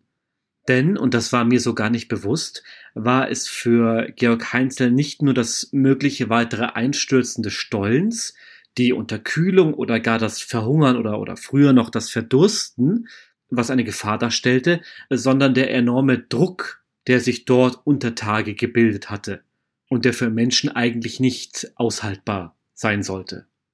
Die in den übrigen Gängen und Gruben eingedrungenen Wasser-, Gesteins- und Schlammmassen hatten die Luft in dem Raum, in dem Georg Heinzel saß, derart unter Druck gesetzt, dass die Rettungskräfte auch davon ausgingen, dass dabei niemand überleben konnte. Es gibt eines der raren Interviews von Georg Heinzel mit dem Sternreporter Andreas Albis, in dem er davon erzählt, wie ihm noch nach der Zeit im Krankenhaus das Gefühl in den Beinen fehlte und dass seine damalige Freundin schwanger war, als das Unglück geschah. Aber rekapitulieren wir noch einmal die Ereignisse im Schnelldurchlauf. Am 17. Juli 1998 wurde der 24-jährige Bergmann Georg Heinzel, der gerade im Stollen A1 arbeitete, durch einen Schlammeinbruch überrascht. Dieser Stollen war jener, der am dichtesten unter der Erdoberfläche verlief. Das war gegen 11.45 Uhr am Vormittag. Er konnte sich in gut 60 Metern Tiefe in eine Kammer retten, in der die Bergleute ansonsten ihre Pause verbringen. In dieser Jausenkammer wurde er von Wasser und Schlamm eingeschlossen und harrte dort nun aus. An diesem Tag waren ohnehin nur ein paar Personen arbeitend im Bergwerk, es war eigentlich ein Ruhetag angesetzt. Aber natürlich blieb das Unglück nicht unbemerkt. Allein schon, weil sich an der Erdoberfläche in Lassing selbst tiefe Risse im Boden auftaten. Dabei wurden Gebäude und Straßen beschädigt. Ein Haus brach in sich zusammen, dessen Bewohner konnten sich in letzter Sekunde ins Freie retten. Die übrige Belegschaft wurde von den anderen Kumpeln, die sich aus dem Bergwerk hatten retten können, alarmiert und kam dort zusammen. Auch Berghauptmannschaft und übrige Rettungseinheiten wurden angefunkt. Zu der Zeit gab es über ein Telefon im Jausenraum noch Kontakt zu Georg Heinzel. Man wusste also, dass er lebte und angesichts der Umstände unversehrt war. Doch brach dann einige Stunden später der telefonische Kontakt gänzlich ab. Inzwischen hatten sich andere Bergleute wieder über den Hauptlift in den Tunnel hinabgelassen und waren über den sogenannten Dom, die größte Stollenkammer, soweit es ging in das Bergwerk hineingegangen, um die Schäden zu sondieren. Hieran gab es später enorme Kritik von unterschiedlichsten Seiten. Man hätte die Bergleute angewiesen, in die gefährlichen Tunnel zu steigen, was diese jedoch überwiegend bestritten und auch, dass es dem Unternehmen der Neinsch Mineralwerke und dem Mutterkonzern Rio Tinto nicht um die Rettung Heinzels ging, sondern vielmehr um die Rettung des Bergwerkbetriebs. Der galt damals als einer, wenn nicht der modernste Talgabbau der Welt und war natürlich eine ungeheure Investition. Der Talg, der in Lassing abgebaut wurde, gehörte damals zu den reinsten weltweit. Und Talg als Rohstoff ist in unserer Konsumgesellschaft allgegenwärtig. Das war mir auch gar nicht so bewusst. Den gibt es in Babypuder bis hin zu Autoreifen. Etwa um 22 Uhr kam es dann zu einem zweiten Einbruch. Diesmal bildete sich an der Oberfläche ein regelrechter Krater, die Binge, die wir heute als eindrückliches Bild der Ereignisse kennen. Da schauen wir mal, ob wir euch das nicht auch wieder lizenzieren und bei uns in die Instagram Stories geben können. Das heißt, wir sind immer noch am 17. Juli 1998 und diese beiden Einbrüche haben sich am selben Tag ereignet. Genau. Nun werden auch große Teile des übrigen Werks verschüttet und neun weitere Bergleute sowie ein Geologe, von denen wir schon gehört haben, werden dabei wohl unter den Schlamm- und Steinmassen begraben. Der kurz zuvor mit dem Hauptlift noch nach oben gefahrene Kumpel Roland S. entkommt. Er war aus dem Bergwerk gekommen, um seinem Vater, der am Eingang wartete, zu berichten und zu sagen, dass es ihm gut gehe. Das war sein Glück. Am 18. Juli begann die Bohrung zur Jausenkammer, in der man Heinzel vermutete. Ob er den zweiten Einbruch ebenfalls überlebt hatte, war zu diesem Zeitpunkt völlig unklar, ebenso das Schicksal der übrigen Bergleute. Vom 22. bis zum 24. Juli werden Wasser- und Schlammmassen aus der Binge gepumpt und es werden Geophonmessungen vorgenommen. Auch wurden Gebäude im Umkreis von 300 Metern evakuiert. Die Situation war chaotisch, die verschiedenen Rettungsmannschaften unkoordiniert. Inzwischen hatten sich auch Medienvertreter in rauen Mengen in Lassing eingefunden. Weltweit wurde berichtet. Es gab auch etliche Menschen, die einfach ohne direkte Aufgabe nach Lassing strömten. Viele wollten helfen, andere waren einfach schaulustig. Am 25. Juli ergaben Messungen eine CO2-Konzentration in der Jausenkammer, die für Heinzel eigentlich nicht atembar sein konnte. Seine Überlebenschance wurde zusehends schlechter. Durch einen schmalen Schacht ließ man zunächst eine Mikrokamera hinab, die aber zeichnete nur Wasser und Schlamm in tiefer Dunkelheit auf. Keine Spur von dem vermissten Bergmann. Am nächsten Tag, dem 26. Juli, geschah das oft als Wunder von Lassing titulierte. Durch die Bohrung bekam man Lebenszeichen von Heinzel. Nun wurde noch energischer an der Verbreiterung des Schachtes gearbeitet. Dann konnte Georg Heinzel die rund 60 Meter hinaufgehoben werden. Neun Tage hatte er in der Tiefe verbracht. Dennoch war er ansprechbar und wurde umgehend ins Landeskrankenhaus nach Graz gebracht. Nun war die Hoffnung, auch die anderen Kumpel noch lebend retten zu können, wieder entflammt. Die Lassinger protestierten in der Folge vehement, wann immer die Verantwortlichen den Abbruch der Bergungsarbeiten ankündigten. Zwischen dem 29. und 31. Juli trafen italienische und deutsche Bergretter ein und baten ihre Hilfe an. Zu den zehn Verschütteten gab es nach wie vor keinen Kontakt. Was mich bestürzt hat, ist das Auftauchen von esoterischen Wunderheilern und Personen mit Wünschelruten, die fälschlicherweise angegeben hatten zu wissen, an welcher Stelle die Rettungskräfte nach den Verunglückten suchen sollten. Und die verzweifelten Verantwortlichen vor Ort haben sich das tatsächlich einreden lassen und so wertvolle Zeit vergeudet. Das finde ich auch immer sehr furchtbar, wenn dann diese schlimme Situation, auch ganz oft bei vermissten Kindern hört man das beispielsweise, mhm. dass dann diese Leute ankommen und so tun, als wüssten sie irgendwas. Und die eine Sache ist natürlich die verschwendete Zeit und das verschwendete Geld, das dabei garantiert auch aufgewendet wird. Aber mit dieser Hoffnung der Leute so zu spielen, ja. das finde ich fast noch schlimmer. Dieses sich über das Leid anderer profilieren. Hm. Ja, ganz furchtbar. Am 17. August schließlich wurden die Rettungsarbeiten offiziell beendet und damit die zehn Verschütteten für tot erklärt. Die Bergephase wurde eingeleitet, um wenigstens die Leichname noch zu finden. Doch auch das blieb vergeblich. Mal aus Interesse, ich weiß nicht, ob du das auch gefunden hast. Aber das heißt, sie sind da irgendwie von diesen Wasser- und Schlammmassen weggerissen worden. Also kann ich mir das so vorstellen, wie man das hört, wenn jemand zum Beispiel in einem Fluss verschwindet und dann einfach durch die Strömung weitergetragen wird? Also, was ich dazu gefunden habe, beziehungsweise was man weiß, ist, dass sich diese zehn Bergleute oder die neun Bergleute und der Geologe in diesen Stollen verteilt hatten, um in alle Richtungen einmal zu schauen, wie schlimm sind die Schäden, wo kann man noch weiter, wo ist es verschüttet, was ist hier überhaupt, was, was ist überhaupt die Lage? Und der Roland S., von dem wir gehört haben, der dann nach oben geschickt wurde, beziehungsweise nach oben fuhr, um seinen Vater zu informieren, der wollte noch die Kumpel dazu anhalten, dass sie jetzt auch nach oben sollten. Man hat dort unten wohl andauernd das Rumoren des Berges gehört und es war zwar wusste man das nicht, aber es war eventuell nur eine Frage der Zeit, bis es zu einem weiteren Einbruch kam. Das war denen auch bewusst, dass es eine super gefährliche, heikle Situation ist. Aber die Kumpel unten wollten ihre Arbeiten noch zu Ende bringen. Und man weiß, dass sich kurz bevor es zu diesem zweiten Einbruch kam, beziehungsweise kurz bevor die durch den zweiten Einbruch losgetretenen Schlamm- und Wassermassen die übrigen Stollen verschütteten, der Hauptlift in Bewegung gesetzt hatte. Und das ist natürlich eine, eine ganz schreckliche Situation, wenn man weiß, dass offensichtlich dort zumindest einer der Bergleute, wenn nicht sogar alle, noch versucht hatten, nach oben zu kommen. Allerdings war das so weit unten, beziehungsweise der Lift fuhr gerade erst an, dass wohl auch der durch diese Schlammmassen eingeschlossen und mitgerissen oder zumindest verschüttet wurde. Das heißt, um den Zirkelschluss zu führen, ja, das kann man sich so vorstellen, dass dieser, dieser Mulch aus Gestein und Schlamm und Wasser die Leute dort im Stollen, die nicht ausweichen können, mitreißt und unter sich begräbt. Wie am Anfang auch zur Sabine gesagt, ich kann mir das wirklich überhaupt nicht vorstellen. Also das ist so ein Bereich, diese Bergung untertags, die kennt man nach Erdbeben aus den Medien.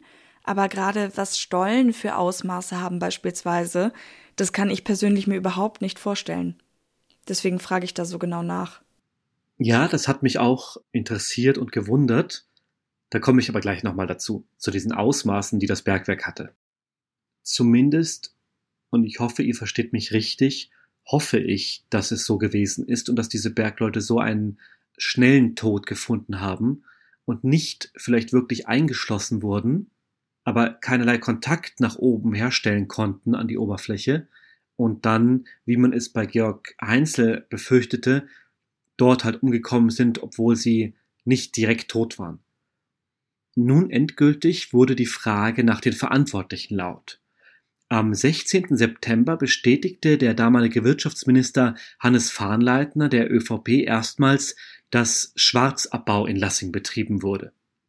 Das heißt, es wurden jahrelang ohne Genehmigung und wieder besseres Wissen auf Risiko weitere Stollen in den Berg hineingetrieben. Und dies vor allem in einer immer niedrigeren Höhe, so dass der vorgeschriebene Sicherheitsabstand zur Grundwasserkante unterschritten wurde. Das hat Sabine uns eben auch schon kurz erzählt. Genau, ja. Die zuständigen Inspekteure der staatlichen Behörden hatten dies nicht geahndet und so konnte zwar weiter abgebaut werden, aber man spielte mit immer größeren Gefahren. Wie später herauskam, war es schon Tage vor dem Unglück zu kleineren Erdbeben gekommen und die Bergleute selbst hatten zuvor mit kleineren Wasserschäden und undichten Stellen zu kämpfen. All dies wurde aber von den Verantwortlichen der Firma bzw. des Mutterkonzerns Rio Tinto nicht konsequent registriert bzw. es blieben die nötigen Schritte aus. Auslöser für das Unglück war der Durchbruch des unter enorm hohem Druck stehenden Grundwasserbeckens nach unten in den Stollen A1. Dieser war eben entgegen der Vorschriften ohne Sicherheitsabstand bis an den Grundwasserspiegel herangetrieben worden. Das kann man sich so vorstellen wie bei einer geschüttelten Flasche mit Kohlensäure, die man mit der Öffnung nach unten hält und aus der dann der Korken herausknallt. Wir verlinken euch in den Shownotes auch eine, wie ich finde, ganz sehenswerte Doku über das Grubenunglück, die 2018 erschienen ist. Darin wird auch immer wieder anhand eines 3D-Modells gezeigt, welche Außenmaße das Bergwerk hatte. In meiner bestimmt naiven Vorstellung führt ein Bergwerk irgendwo horizontal in den Berg hinein und beginnt sich dann erst in die Tiefe zu senken. In Lassing kann man sich das jedoch eher wie bei einem Lift vorstellen, der hunderte Meter in die Tiefe führt, senkrecht, und von dem dann Dutzende Stollen und Kammern abzweigen und sich wie bei einem Ameisenbau scheinbar willkürlich verästeln, so dass die Struktur einem dichten Gewirr an Tunneln ähnelt. Ich denke da auch immer an Maulwürfe oder an Mäuse. Hm? Dass man oben halt diesen Eingang hat, wie bei einem Maulwurfshügel, und dann geht's runter. Deswegen auch meine Frage eben nach der Dimension, weil ich mir einfach vorstellen kann, dass das unendlich groß ist, beziehungsweise eben durch diese Verästelungen einfach total unüberschaubar. Zumindest wenn man nur einen kleinen Eingang hat, einen Lift, der irgendwo hinunterführt oder einen Gang in den Berg hinein. Ja, genau. Genau so ist es auch hier. Und dann hat man unten diese riesigen Ausmaße, diese großen unendlichen Stollen, ja. Ende April des nächsten Jahres, 1999, stoppte ein Bescheid des Verwaltungsgerichts dann schließlich auch die Bergungsarbeiten.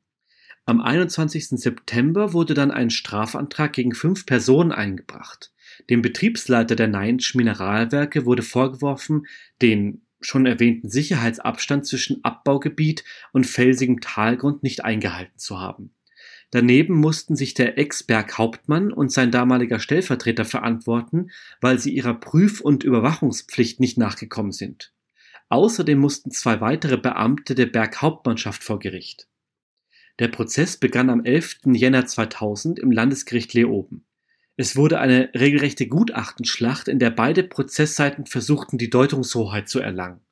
Der Richter ließ schließlich vor allem ein Gutachten aus Deutschland zu, da er bei den Experten der Montan-Universität aus Leoben Befangenheit vermutete.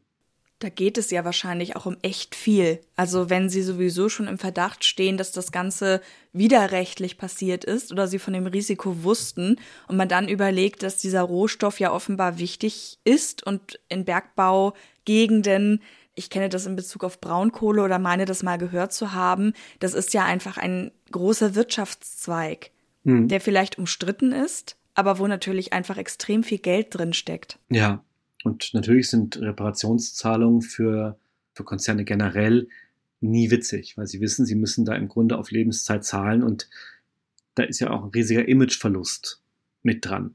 Also das zumindest ist wahrscheinlich das Motiv von Rio Tinto, dem Mutterkonzern. Wobei man dazu sagen muss, dass die wohl sehr schnell vergleichsweise sehr gut gezahlt haben, wahrscheinlich aber auch mit dem Interesse, dass dann der Mantel des Schweigens drüber gedeckt wird. Aber das ist nur meine Vermutung. Am 10. April wurde die Bergung der zehn Verschütteten schließlich endgültig abgesagt. Wie Sabine schon eindrücklich sagte, ihr Grab war damit der Berg. Am 28. Juni wurde das Urteil im Prozess verlautet. Betriebsleiter und Ex-Berghauptmann wurden für schuldig befunden und verurteilt, die drei anderen freigesprochen. In zweiter Instanz wurde 2003 auch der ehemalige stellvertretende Berghauptmann für schuldig befunden und zu einer gering bedingten Haft verurteilt. Am 20. Mai 2002 wurde an der Stelle, wo zuvor die Binge, also der Krater lag, eine Gedenkstätte eingeweiht. Dazu schüttete man das Loch zu, im Zentrum der neu entstandenen Wiese sind zehn im Kreis angeordnete flache Gedenksteine zu sehen. Das Mühlwerk, das damals den Lassinger Talg verarbeitete, ist übrigens noch immer in Betrieb. Heute wird dort Talg aus aller Welt angeliefert und verarbeitet und daneben forscht man auch an neuen Verwendungen für den Talg als Produkt. Angeblich hätten die Vorkommen in Lassing selbst noch ausgereicht, um mindestens 50 Jahre lang weiter abgebaut werden zu können. Das heißt, noch heute wäre dort alles eigentlich in Betrieb. Ich muss sagen, dass ich selber diesen Fall überhaupt nicht mehr im Kopf hatte. Ich glaube auch ihn damals nicht in der Form mitbekommen zu haben. Zumindest eben kann ich mich nicht daran erinnern. Finde es aber, genau wie Katharina sagt, auch sehr eindrücklich und diese, diese Berufs, dieser Berufsstand Bergmann oder Arbeiter im Berg und Minen und alles, was damit zusammenhängt, das hat eine, eine ungeheure Faszination und ist aber auch sehr erschreckend, wenn man sich das, das ausmalt und dieses Risiko, mit der all diese Menschen dort arbeiten und dem sie sich tagtäglich aussetzen, das ist schon nicht ohne. Ich finde das einfach total beeindruckend, dass es Menschen gibt, die so gearbeitet haben oder das wahrscheinlich auch heute noch tun. Ich war einmal in einer Tropfsteinhöhle, glaube ich. Und wenn man da schon runtergeht, das fand ich schon gruselig, weil es wird so kalt man hört irgendwie nichts mehr von draußen. Das ist auf einer Seite natürlich auch irgendwie schön. Ich meine, wenn das für Touristen geöffnet ist, dann hat das natürlich keinen Vergleich zu diesen Stollen, in denen dann die Leute arbeiten oder so, weil es halt wirklich natürlich auch darauf ausgerichtet ist, das eher als Naturschauspiel anzusehen, eben gerade in dieser Tropfsteinhöhle. Aber zu überlegen, wie diese Arbeitsbedingungen da sind und was das eben auch bedeutet, gerade wenn man solche Geschichten dazu hört, das ist ganz schön furchteinflößend. Hm. Ja weil man der Natur so ausgeliefert ist. Ja. Und dieses Eingeschlossenwerden ist, glaube ich, für viele Menschen ein ganz, eine ganz furchtbare Vorstellung.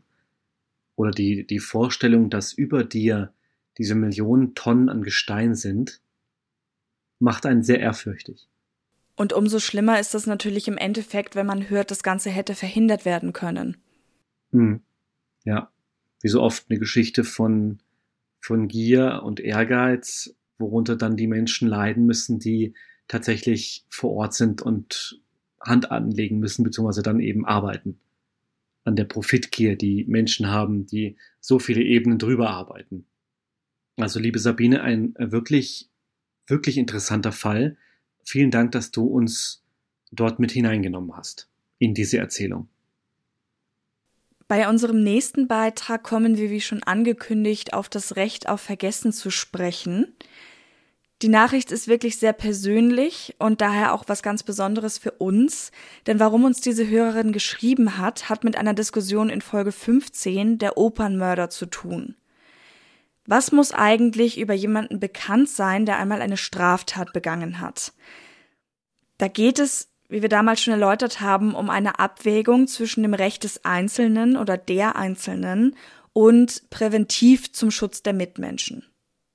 Wir haben natürlich im Vornherein mit ihr darüber gesprochen, ob wir das veröffentlichen dürfen, und sie hat uns auch ihr Okay gegeben, deswegen werde ich ihre Nachricht jetzt einmal vorlesen. Hallo Katharina, hallo Hubertus. Ich habe gerade eure Episode 15 der Opernmörder gehört, und auch wenn ihr schon eine Folge weiter seid, Ihr habt von dem Recht auf Vergessen gesprochen und wie wir HörerInnen dazu stehen. Da das für mich tatsächlich ein sehr persönliches Thema ist, muss ich euch einfach trotzdem noch darauf antworten. Mein Vater war einmal Hauptakteur in einem doch recht bekannt gewordenen Entführungsfall. Er und seine Komplizen waren als Täter ermittelt, verhaftet und für ihre Tat verurteilt. Das war vor meiner Geburt. Ich habe erst in meiner Teenagerzeit überhaupt davon erfahren, weil mein Vater mit meiner Schwester und mir offen über das Thema sprechen wollte. Ich möchte in keiner Form abmildern oder rechtfertigen, was er damals getan hat, aber heute ist er das, was man als resozialisiert bezeichnen kann. Er ist inzwischen Rentner, lebt in einem kleinen Dorf, wo jeder jeden kennt, trainiert eine Jugendsportmannschaft und ist gut in die Dorfgemeinschaft eingeflochten. Im Internet finden sich natürlich immer noch Videos von Sendungen und Nachrichtenartikeln, in denen sämtliche Klarnamen genannt werden. Die findet man aber nur, wenn man gezielt danach sucht. Neulich allerdings habe ich einen anderen True Crime Podcast gehört und mir ist sofort das Herz in die Hose gerutscht, denn dieser Podcast hat exakt den Fall meines Vaters behandelt und ist damit super umgegangen. Da alle Beteiligten ihre Strafen schon sehr lange verbüßt haben, wurden keine Namen genannt und auch keine Merkmale, die eine eindeutige Identifizierung zulassen. Dafür habe ich mich auch persönlich bei den Podcasterinnen bedankt.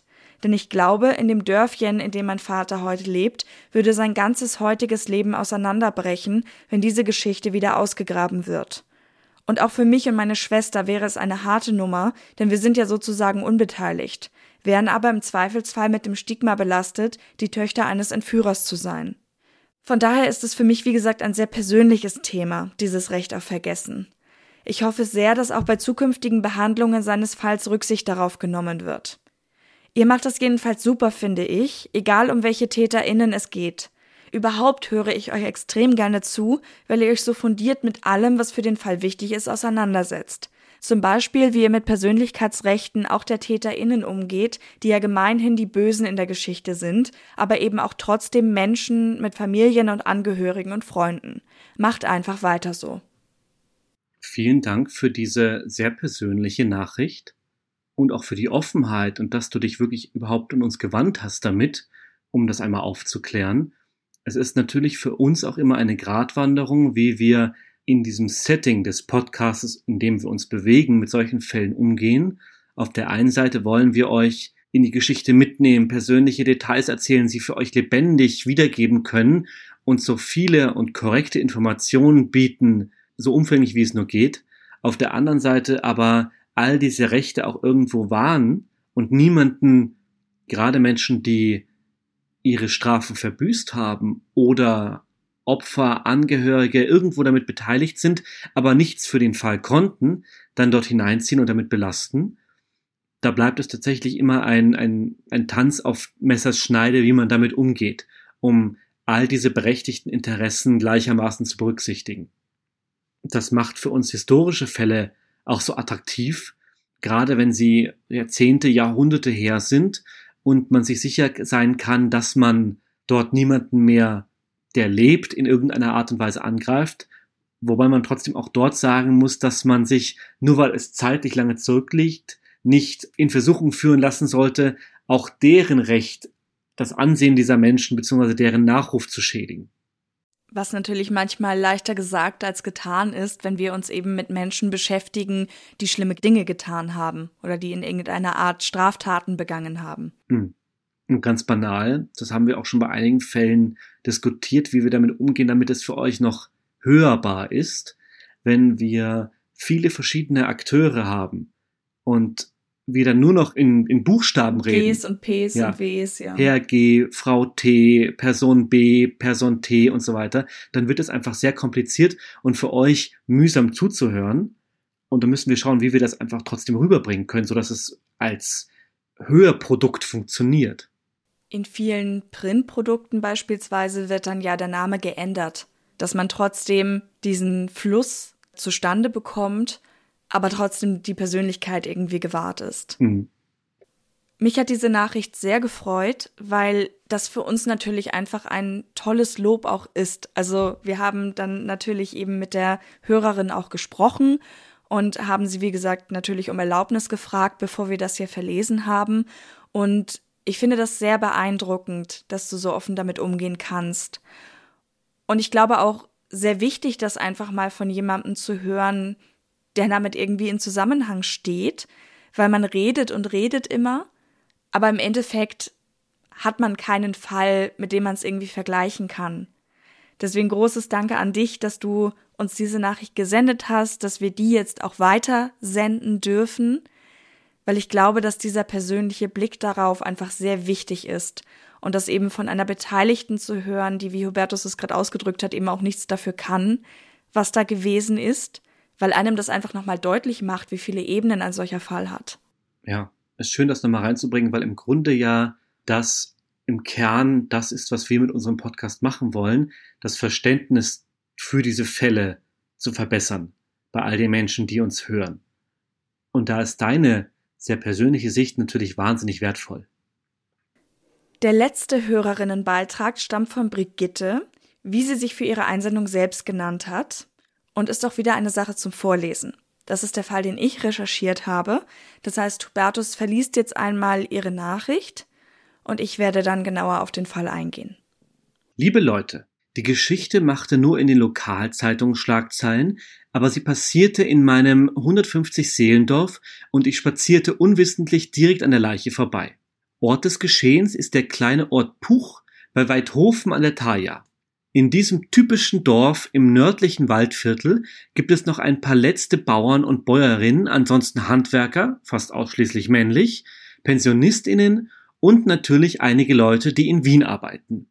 Und es gibt Familienverbände, also Eltern und Kinder oder Geschwister, die alle nahe beieinander wohnen. Ich erzähle die Geschichte jetzt aus meiner absolut subjektiven Sicht und den Tratsch, der natürlich wie ein Lauffeuer durch den Ort lief. Am 31. Oktober 2016 fielen zunächst einige Polizeiautos auf, die auf den Losberg gleich beim Ort fuhren.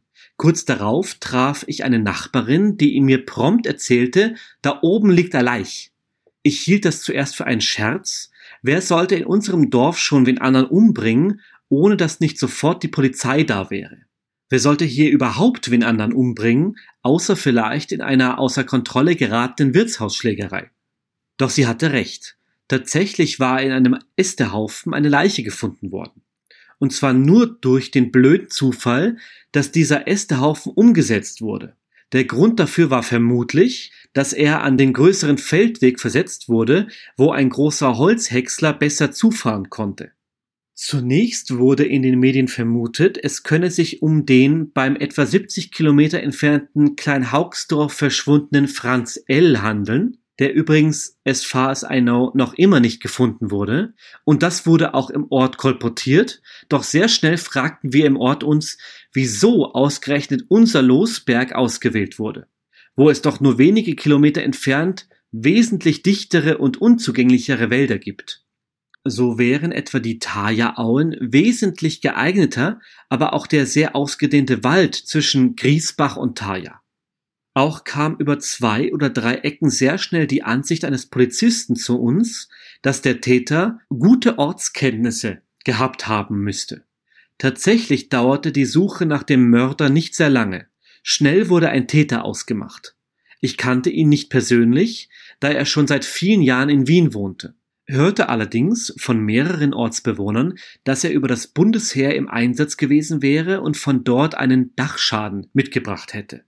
Was ich vom Tathergang weiß, entnahm ich Zeitungsberichten.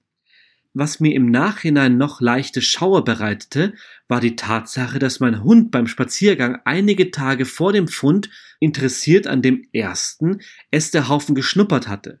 Ich sah zwar hin, sah aber nichts Auffälliges und dachte an einen Marder oder eine Katze, die sich darin versteckte und für die sich der Hund interessierte. Im Nachhinein bin ich nicht unglücklich, dass ich nichts sah. Den Schock, eine Leiche zu finden, erspare ich mir gerne. Mir tut insofern auch der junge unschuldige Waldarbeiter leid, der die Leiche schlussendlich fand. Da kann ich nochmal einhaken mit meiner ersten Geschichte. Ich kann rückblickend auch nur sagen, dass ich total froh bin, dass es keine Leiche war, die ich da gefunden habe. Ja, das sind wahrscheinlich Bilder, die man, die man nicht mehr aus dem Kopf bekommt. Und gerade wenn man so unvermittelt darauf stößt. Wenn man vorbereitet ist, nehmen wir mal an, ein Medizinstudent, der im Sezierraum eine Leiche begutachtet und daran studieren und lernen soll, der geht da mit einem ganz anderen Abstand dran. Genau, alleine dadurch, dass er das natürlich beruflich tut und das nicht so die persönliche Ebene betrifft. Also ihn als Person eventuell auch, aber ich glaube, das geht uns, ich sag mal blöd, Medienmenschen ja so mit Kameras oder zumindest ich kann das von mir sagen, dass es mir so geht, dass wenn man eine Kamera hat, durch die man beispielsweise was filmt, einen anderen Blick auf die Sache hat, als wenn man persönlich als die Person, die man ist, daran geht. Mhm. Weil man eben, wenn man arbeitet oder wenn man auf sein Fach fokussiert ist, sich da einfach mit Sachen beschäftigt, die ja die Ebenen so vermischen. Weil man eben schaut, wie ist der Bildausschnitt, wie ist das Licht, habe ich einen guten Weißabgleich gemacht. Ja. Aber nicht vielleicht das Motiv als das sieht, was es in dem Moment ist, sondern eben als Motiv. Einfach die sich emotional ein bisschen loskoppelt. Und das kann man nicht, wenn man nicht weiß, dass man sich gleich loskoppeln muss. Wobei ich dazu natürlich auch sagen muss, dass es auf eine Art auch ein bisschen blauäugig erzählt wird von mir jetzt an dieser Stelle, weil ich natürlich so einen Fall noch nie filmen musste. Hm. Ja. Aber vielleicht kann man sich daran so annähern, an diesen Vergleich. Wie angekündigt haben wir auch hierfür ein paar Details. Das ist jetzt wieder ein Fall, den Hubertus noch gar nicht kennt und den ich euch jetzt mal berichten werde. Wie Brigitte geschrieben hat, fand ein 24-jähriger Waldarbeiter am 31. Oktober 2016 in einem Reisighaufen in einem Waldstück in Puch, nahe Weidhofen an der Thaya, eine verweste und teils schon skelettierte Leiche in einem Schlafsack. Sie war vom Kopf bis zum Nabel, manche Medien sagen sogar ganz, mit Plastikfolie eingewickelt. Manchmal ist auch zusätzlich von einem Kupfer- oder Stacheldraht die Rede. Normalerweise, und das kann ich mir gut vorstellen, ist es wohl nicht ungewöhnlich, dass man bei Waldarbeiten mal Stücke von Stoff findet, irgendwelche Sachen, die irgendwelche Leute da abgeladen haben. Dieser Waldarbeiter aber sah bei einem Schlafsack einen Knochen mit Turnschuh herausragen. Zu Beginn konnte man aufgrund des Verwesungsgrades lediglich sagen, dass der Körper vermutlich schon mehrere Jahre im Waldstück lag. Gleichzeitig erschwerte diese Veränderung und eben die teilweise Skelettierung, aber auch die Identifizierung. Man konnte anfangs nicht einmal genau sagen, ob es ein Mann oder eine Frau war. Die Obduktion ergab Verletzungen am Oberkörper, genauer einen Schusskanal im Brustbereich, die sich mit Schäden an der Kleidung deckten. Später würde man feststellen, dass das Opfer mit einem Schuss durch die Lunge aus kurzer Distanz getötet worden war. Die Polizei begann daraufhin Vermisstenfälle zu checken, die irgendwie passen könnten. Die Staatsanwaltschaft Krems und das Landeskriminalamt ermittelten wegen Verdacht des Mordes. Außerdem ergab sich, dass der Reisighaufen offenbar nicht der Ablagerort war. Hunde schlugen im mittlerweile abgeholzten Wald an. Das wird eben dieser zweite Haufen gewesen sein, den Brigitte auch erwähnt hat. Eventuell war der Körper bei den Waldarbeiten bereits bewegt worden. Das muss gar nicht wissentlich gewesen sein, sondern vielleicht einfach, ich weiß nicht, vielleicht waren Bagger involviert, die dann mit ihren großen Schaufeln die Haufen versetzt haben, und da war dann einfach dieser Körper im Schlafsack dabei. Die Vermutung war aber, dass jemand wollte, dass die Leiche im Hackgut landet oder verbrannt wird. Bei dieser Theorie geht es dann also um Spurenbeseitigung. Die Identität des Toten, es war dann also ein Mann, klärte sich schließlich durch Überreste eines Reisepasses, die Kundenkarte einer Supermarktkette und ergänzende medizinische Aufzeichnungen über einen Knochenbruch. Es handelte sich um einen zum Todeszeitpunkt 42-jährigen Wiener.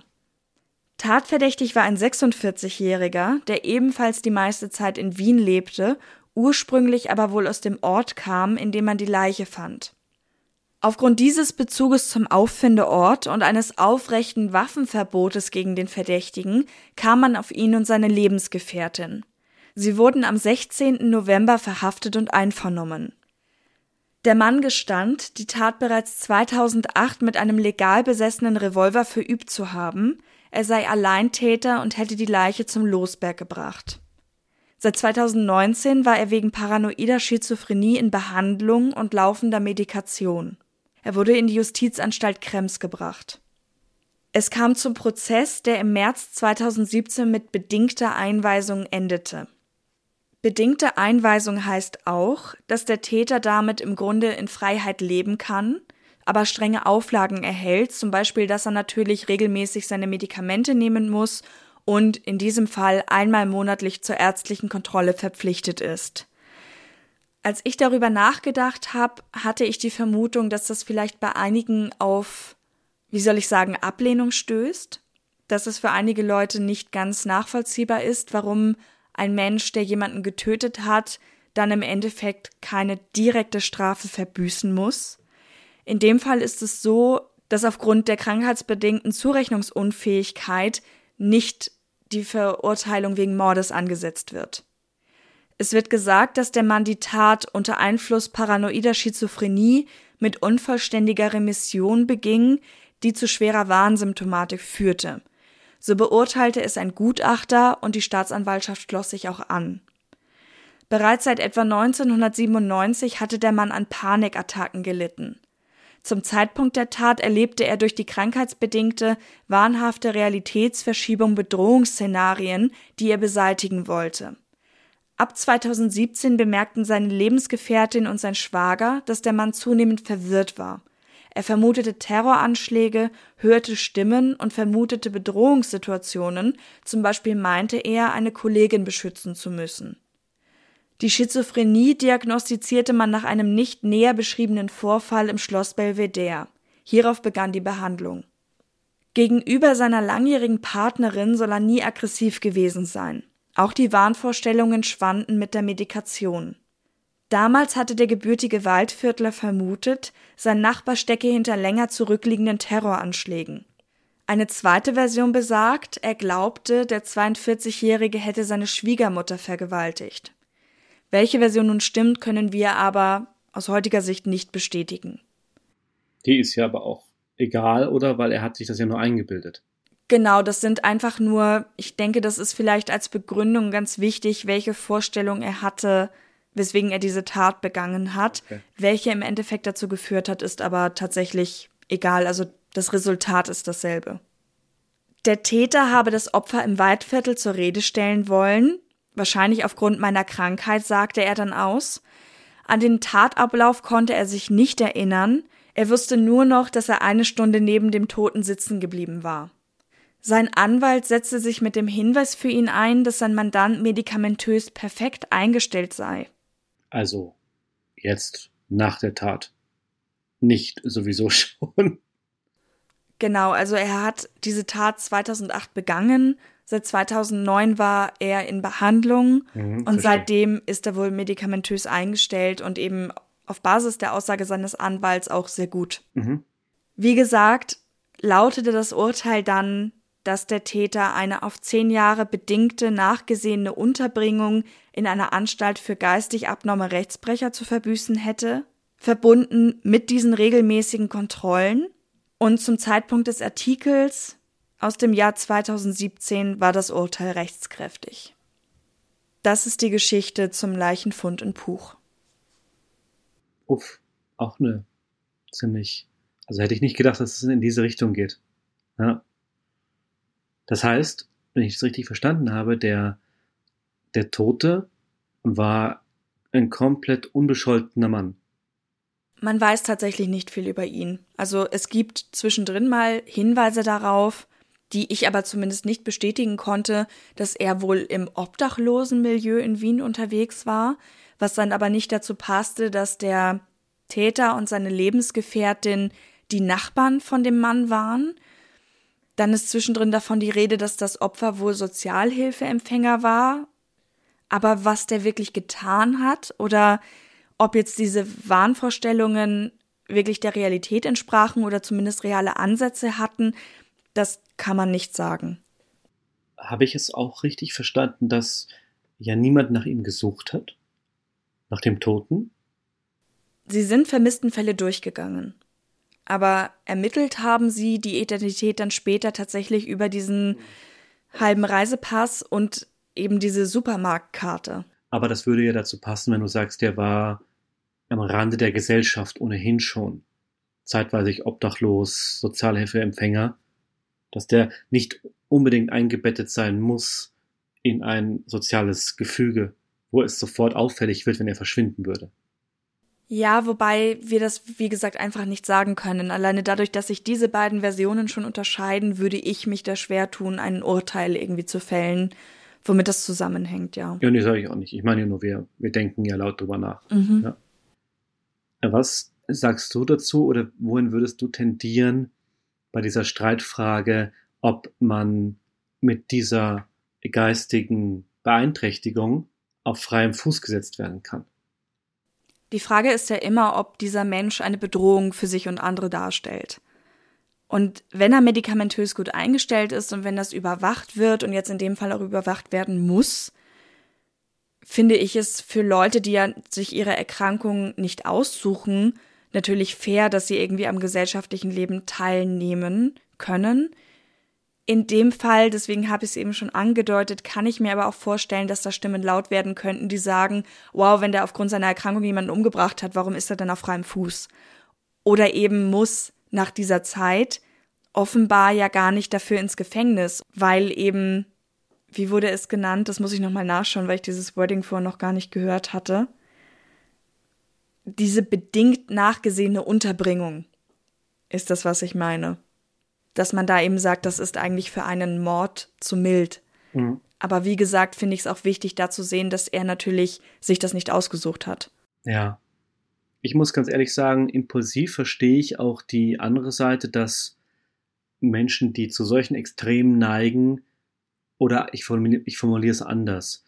Ich hoffe, dass dieses Sicherheitsnetz um ihn herum sehr eng gespannt ist, damit das bestmöglich abgefedert werden kann, weil sich natürlich auch Psychosen verändern über die Jahre, wie man sich selber verändert. Und es muss, glaube ich, nicht heißen, auch wenn ich mich da jetzt nicht im Detail auskenne, dass jemand, der 2008 gut auf die Medikamente eingestellt ist, dass die nächsten Jahrzehnte seines Lebens immer bleiben wird. Deswegen hoffe ich, dass diese, dieses Nachjustieren sehr engmaschig stattfindet, damit er überhaupt nicht in die Verlegenheit kommt, durch seine vollkommen richtig, nicht selbst ausgesuchte, nicht selbst kontrollierbare Psychose andere Menschen wieder zu schaden. Ich glaube, was hier ganz wichtig war, ist das soziale Netz, in dem er sich ja offenbar wirklich befunden hat, weil er eben beispielsweise diese langjährige Lebensgefährtin hat, die ja auch offenbar mitbekommen hat, dass etwas nicht stimmt, dass etwas nicht in Ordnung ist, der gegenüber er aber auch nie gewalttätig war. Weil man dann ja immer schaut, gibt es Anzeichen dafür, dass er anderen Leuten das auch antun könnte. Und wenn das in seinem Umfeld aber auch Beispiele gibt, wo das Ja. nicht der Fall ist, dass das dazu beigetragen hat, dass die Strafe so ausgesprochen wurde, wie sie ausgesprochen wurde. Hm. Ist ein spannendes Feld. Das geht so ein bisschen in diese äh, Minority Report Richtung. Ich weiß nicht, wer von euch den Film gesehen hat. Da geht es in groben Zügen darum, dass eine Polizeieinheit erkennen kann, wenn jemand eine Straftat begehen wird und diese dann verhindert und die Täter, die aber ja dann keine Täter werden konnten, werden dann inhaftiert. Und dann ist natürlich die, die ethische Frage, sie haben die Tat ja dann nicht begangen. Sind sie dann trotzdem Täter? Und auf der anderen Seite, hätte man sie nicht aufgehalten, ist diese, dieser Mechanismus, der zumindest in dem Film eine Rolle spielt, so präzise, dass man ihn nicht manipulieren kann. Das wäre eine Vorverurteilung. Ja, ein sehr spannender Fall. Damit kommen wir zum Ende unserer ersten Hörer- und Hörerinnenfolge. Ich bin sehr gespannt, auf welche Resonanz die stößt. Ich meine, jetzt an der Tonspur ablesen zu können, dass wir auch etwas länger wieder werden, Ich glaube bestimmt, dass die Folge heute länger wird, ja. aber sie ist bestimmt kurzweiliger, weil wir so verschiedene Parts drin haben. Ich möchte mich nochmal bei allen bedanken, die hier mitgeholfen haben, diese heutige Folge zu gestalten. Es ist immer total spannend zu hören, was ihr über Sachen denkt, wie ihr Sachen selber beurteilt, aber natürlich auch von Fällen zu erfahren, die euch irgendwie im Kopf umhergehen, aus welchen Gründen auch immer, welchen persönlichen Bezug es da gibt. Und das eben selber auch nochmal nachzuschauen. Also ich glaube, dass die Fälle, die wir heute auch nochmal ausgeführt haben, tatsächlich alle welche wären, die wir so ausführlich gar nicht hätten in eine Folge verpacken können. Also dass es wirklich Fälle sind, die hier super aufgehoben sind, alleine dadurch, dass sie deswegen mehr Raum bekommen, aber die bei uns keine komplette Folge True Crime Austria gefüllt hätten. Und hört bitte, bitte nicht auf, uns weiter so viele und so ausführliche und so unterschiedliche Nachrichten zu schicken, nur weil wir jetzt mal eine Hörerfolge gemacht haben, weil es kann ja noch gerne eine zweite oder dritte geben. Und es gibt auch einige Leute, mit denen wir deswegen in Kontakt waren, über die Social Media Kanäle zum Beispiel. Übrigens eine super Überleitung zu unserem Social Media Part gleich. und die schon angekündigt haben, oh, ich hätte da was, aber ich weiß auch nicht so recht. Und vielleicht konnten wir euch jetzt mit dieser Folge einfach mal zeigen, wie man sowas gestalten könnte. Und wenn ihr Lust habt, da in Zukunft auch mitzumachen, dann seid ihr natürlich herzlich eingeladen, uns zu kontaktieren. Und zwar über folgende Wege. Auf Instagram und Facebook findet ihr uns als True Crime Austria und auf Twitter als True Crime AT. Und wenn ihr uns eine Mail senden wollt, dann könnt ihr uns unter hinweise at truecrimeaustria.at erreichen. Außerdem gibt es auch die Möglichkeit, uns zu unterstützen. Da seid ihr bei Patreon, Steady und PayPal richtig. Patreon und Steady erreicht ihr über unsere Website truecrimeaustria.at oder über die Show Notes und den direkten PayPal-Link findet ihr ebenfalls in den Show Notes. Und damit entlassen wir euch aus dieser Folge. Nächstes Mal wird dann wieder Katharina den Anfang machen. Genau, und nächstes Mal wird es dann auch wieder klassisch ein Fall sein, den wir in einer Folge betrachten. Macht's gut. Bis zum nächsten Mal. Tschüss. Tschüss.